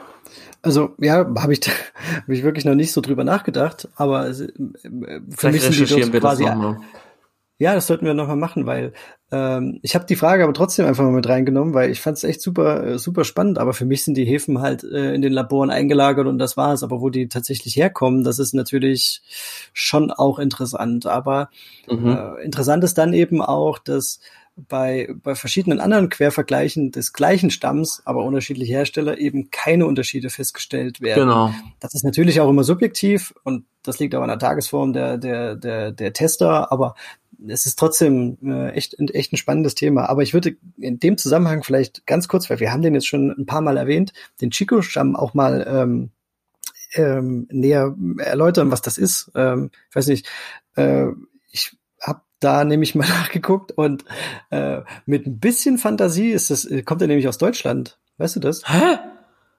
Mhm. Kein Witz, also weil ähm, ich meine, guck mal, in Chico weiß ich ja, dass ja der, der Gründungsort von Sierra Nevada Brewing Co. und die wurde von Ken Grossman genau, das gegründet, ist der, also, ja, der okay. einen okay, Hobbybraushop hatte vorher. Okay. Das weiß auch ähm, keiner. Ja, aber da kommt, also Genau, also der, der, der erste Schritt zurück ist quasi Chico, Kalifornien, ne? Also genau. Sierra Nevada mit ihrem, mit ihrem geilen Pale Ale. Und genau, das äh, weißt erste du, wo die Bier, das was sie gebraut haben. Genau, und die hatten diesen Chico-Stamm, den sie übrigens selber so genannt haben, also und der hieß früher anders, die, die haben den von der äh, Ballantine Brauerei aus New Jersey. Und die oh, haben 100 Jahre. Ballantine? Die haben nicht Whisky? Ja, wahrscheinlich auch. Also der Name kommt mir auch irgendwie so bekannt vor, aber die haben 100 Jahre lang ähm, neben auch äh, anderen Bieren haben die ein IPA gebraut. Und äh, die haben die haben 1990 wohl aufgehört zu brauen. Also kurz bevor der Boom in Amerika mega krass geworden ist. Also der genau, da gab es Sierra Nevada schon äh, seit zehn Jahren. Ja, aber äh, sie hätten vielleicht noch so ein bisschen weiter brauen sollen. Ähm, vielleicht wären sie auch ganz groß rausgekommen, weil die hatten diesen, ähm, diesen Chico-Stamm, äh, schon in ihren Bieren auch drin. Und was ich witzig fand, jetzt wird's ein bisschen holprig, aber das ist der, äh, der Weg, den ich quasi gefunden habe. Die haben in den 1930ern einen schottischen Braumeister angeheuert, der diese Hefe wohl mitbrachte. Okay. Und der war vorher in der Last Peace Brewery. Da gibt's auch ein, ähm, da gibt's auch schon wieder eine witzige Story drüber. Die steht genau auf der Grenze zwischen ähm, England und Schottland. Und ähm, da hat er die Hefe mitgebracht und der Gründer dieser Brauerei war ein Deutscher. Und man sagt, okay. dass der die Hefe mit, mit dorthin gebracht hat. Ja. Aber wie ist dann diese Hefe, ja, finde ich sehr abgefahren, wie ist die Hefe dann aber zu Sierra Nevada gekommen? Die ähm, haben wie auch immer Kontakt zur, zur Ballantine Brauerei aus New Jersey gehabt. Ich weiß nicht, ob die quasi gesagt haben, ja, wir hören jetzt auf zu brauen und ihr seid irgendwie so eine aufstrebende Brauerei oder ihr seid irgendwie cool, macht cooles Hefe. Zeug, wollt ihr vielleicht, hier habt ihr unsere Hefe, bevor die irgendwie komplett untergeht. Aber das müsste ja, das, das, das macht ja eigentlich keinen Sinn. Ja, wobei, nee, also es macht nicht Sinn, dass, dass die das gesagt haben, weil die untergehen, sondern vielleicht haben die einfach so die Hefe von denen genommen. Aber dann frage ich mich halt auch, wie lernt Ken Grossman, also jemand, der an der Westküste lebt und das exerziert mit dem Brauen, jemand an der Ostküste kennen? Ähm, es könnte sein, ich habe da eine Idee, ähm, das könnte mhm. durch einen Professor an der UC Davis äh, entstanden sein, der nämlich das Homebrewing an dieser Uni ja auch Leuten beigebracht hat, die nicht studieren und der war halt wirklich dafür verantwortlich, dass halt ganz, ganz viele Leute mit dem Heimbrauen angefangen haben und später dann halt auch Craft-Brauereien gegründet haben, die heute richtig bekannt sind. Okay. Vielleicht ja, wäre das also, eine Idee. Das ist, äh, irgendwie wird's zustande gekommen sein. Also Ähm, ich fand es auch mega, mega interessant. Das alles aus der Mhm. Frage irgendwie gezogen. Äh, ja, super spannend. Abschließend möchte ich mit einer ganz wichtigen und auch ähm, witzigen Frage. Oh, oh. Wann kommt die ihr erste so Folge mit Bernd Unger? geworden? Ach so. Ja, nee, die haben wir ja schon beantwortet, aber wann kommt die erste Folge mit Bernd Unger? Und ähm, Wer hat ja, das gefragt? ich kann euch, ich habe es mir nicht aufgeschrieben. Müsste ich nochmal nachschauen. Kam über Instagram rein. aber wir sind dran. Wir sind dran. Ich glaube, der Bernd, der, der, der, der zieht sich noch so ein bisschen. Nein, glaube ich nicht. Also ich glaube, Bernd hat schon Bock, Nein. aber also wir haben auch Bock. Wir Spätestens- müssen es halt eigentlich nur mal festmachen. Ja, spätestens wenn es um ähm, die neutral verkehrenden Quikes geht, sollten wir Um ihn mal Sensorik. als Experten, Genau. ja, sollten wir ihn als Experten hinzuziehen, finde ich. Ja, auf jeden Fall. Ja. Ja, Dave, die Folge ist ein bisschen länger geworden als geplant, glaube ich. Ähm, Wie immer. Aber sie war echt umfangreich. Du hast dich, du hast dich Oh durchgekämpft. Bin mittlerweile bin ich wieder ein bisschen nüchterner. Also ich glaube, man merkt das auch. Ja, du bist wieder ähm, auf dem steigenden Ast. Alter. Genau, genau richtig Ich glaub- zum Ende der Folge. Ich weiß, was wir als Weihnachtsgeschenk rausbringen können. Ein oh, ähm, Ja. What's nee, Just Brewing. What's Brewing, Alter. Ein Just Brewing. Zu früh gelobt. Zu früh genau. gelobt. Ein Just Brewing ähm, äh, Sprichwörterbuch. So, so mit den besten Sprichwörtern aus diesem Podcast. Und Du meinst Just Brewed? ja, habe ich Just Brewing gesagt, ne? Dann würde ich sagen, an dieser Stelle danke fürs Zuhören und ähm, ja, wir sagen Tschüss und bis zum nächsten Mal. Und es tut mir leid, dass ich ein bisschen äh, betrunken war, aber ist ja okay. Es geht ja auf Weihnachten zu. Gute, gute Ich lasse dieses Statement, ja, ja, finde ich schon. Also Weihnachten ist irgendwie gemütlich sein und zum gemütlich sein kann man auch schon mal ein bisschen betrunken sein. Kann, nicht muss. Ja, richtig. alle, alles kann, nichts muss, ne, Paul? Das hast du mir auch heute gesagt. Das ist, das ist wahr. Alles klar, Leute. Dann macht's gut. Adios.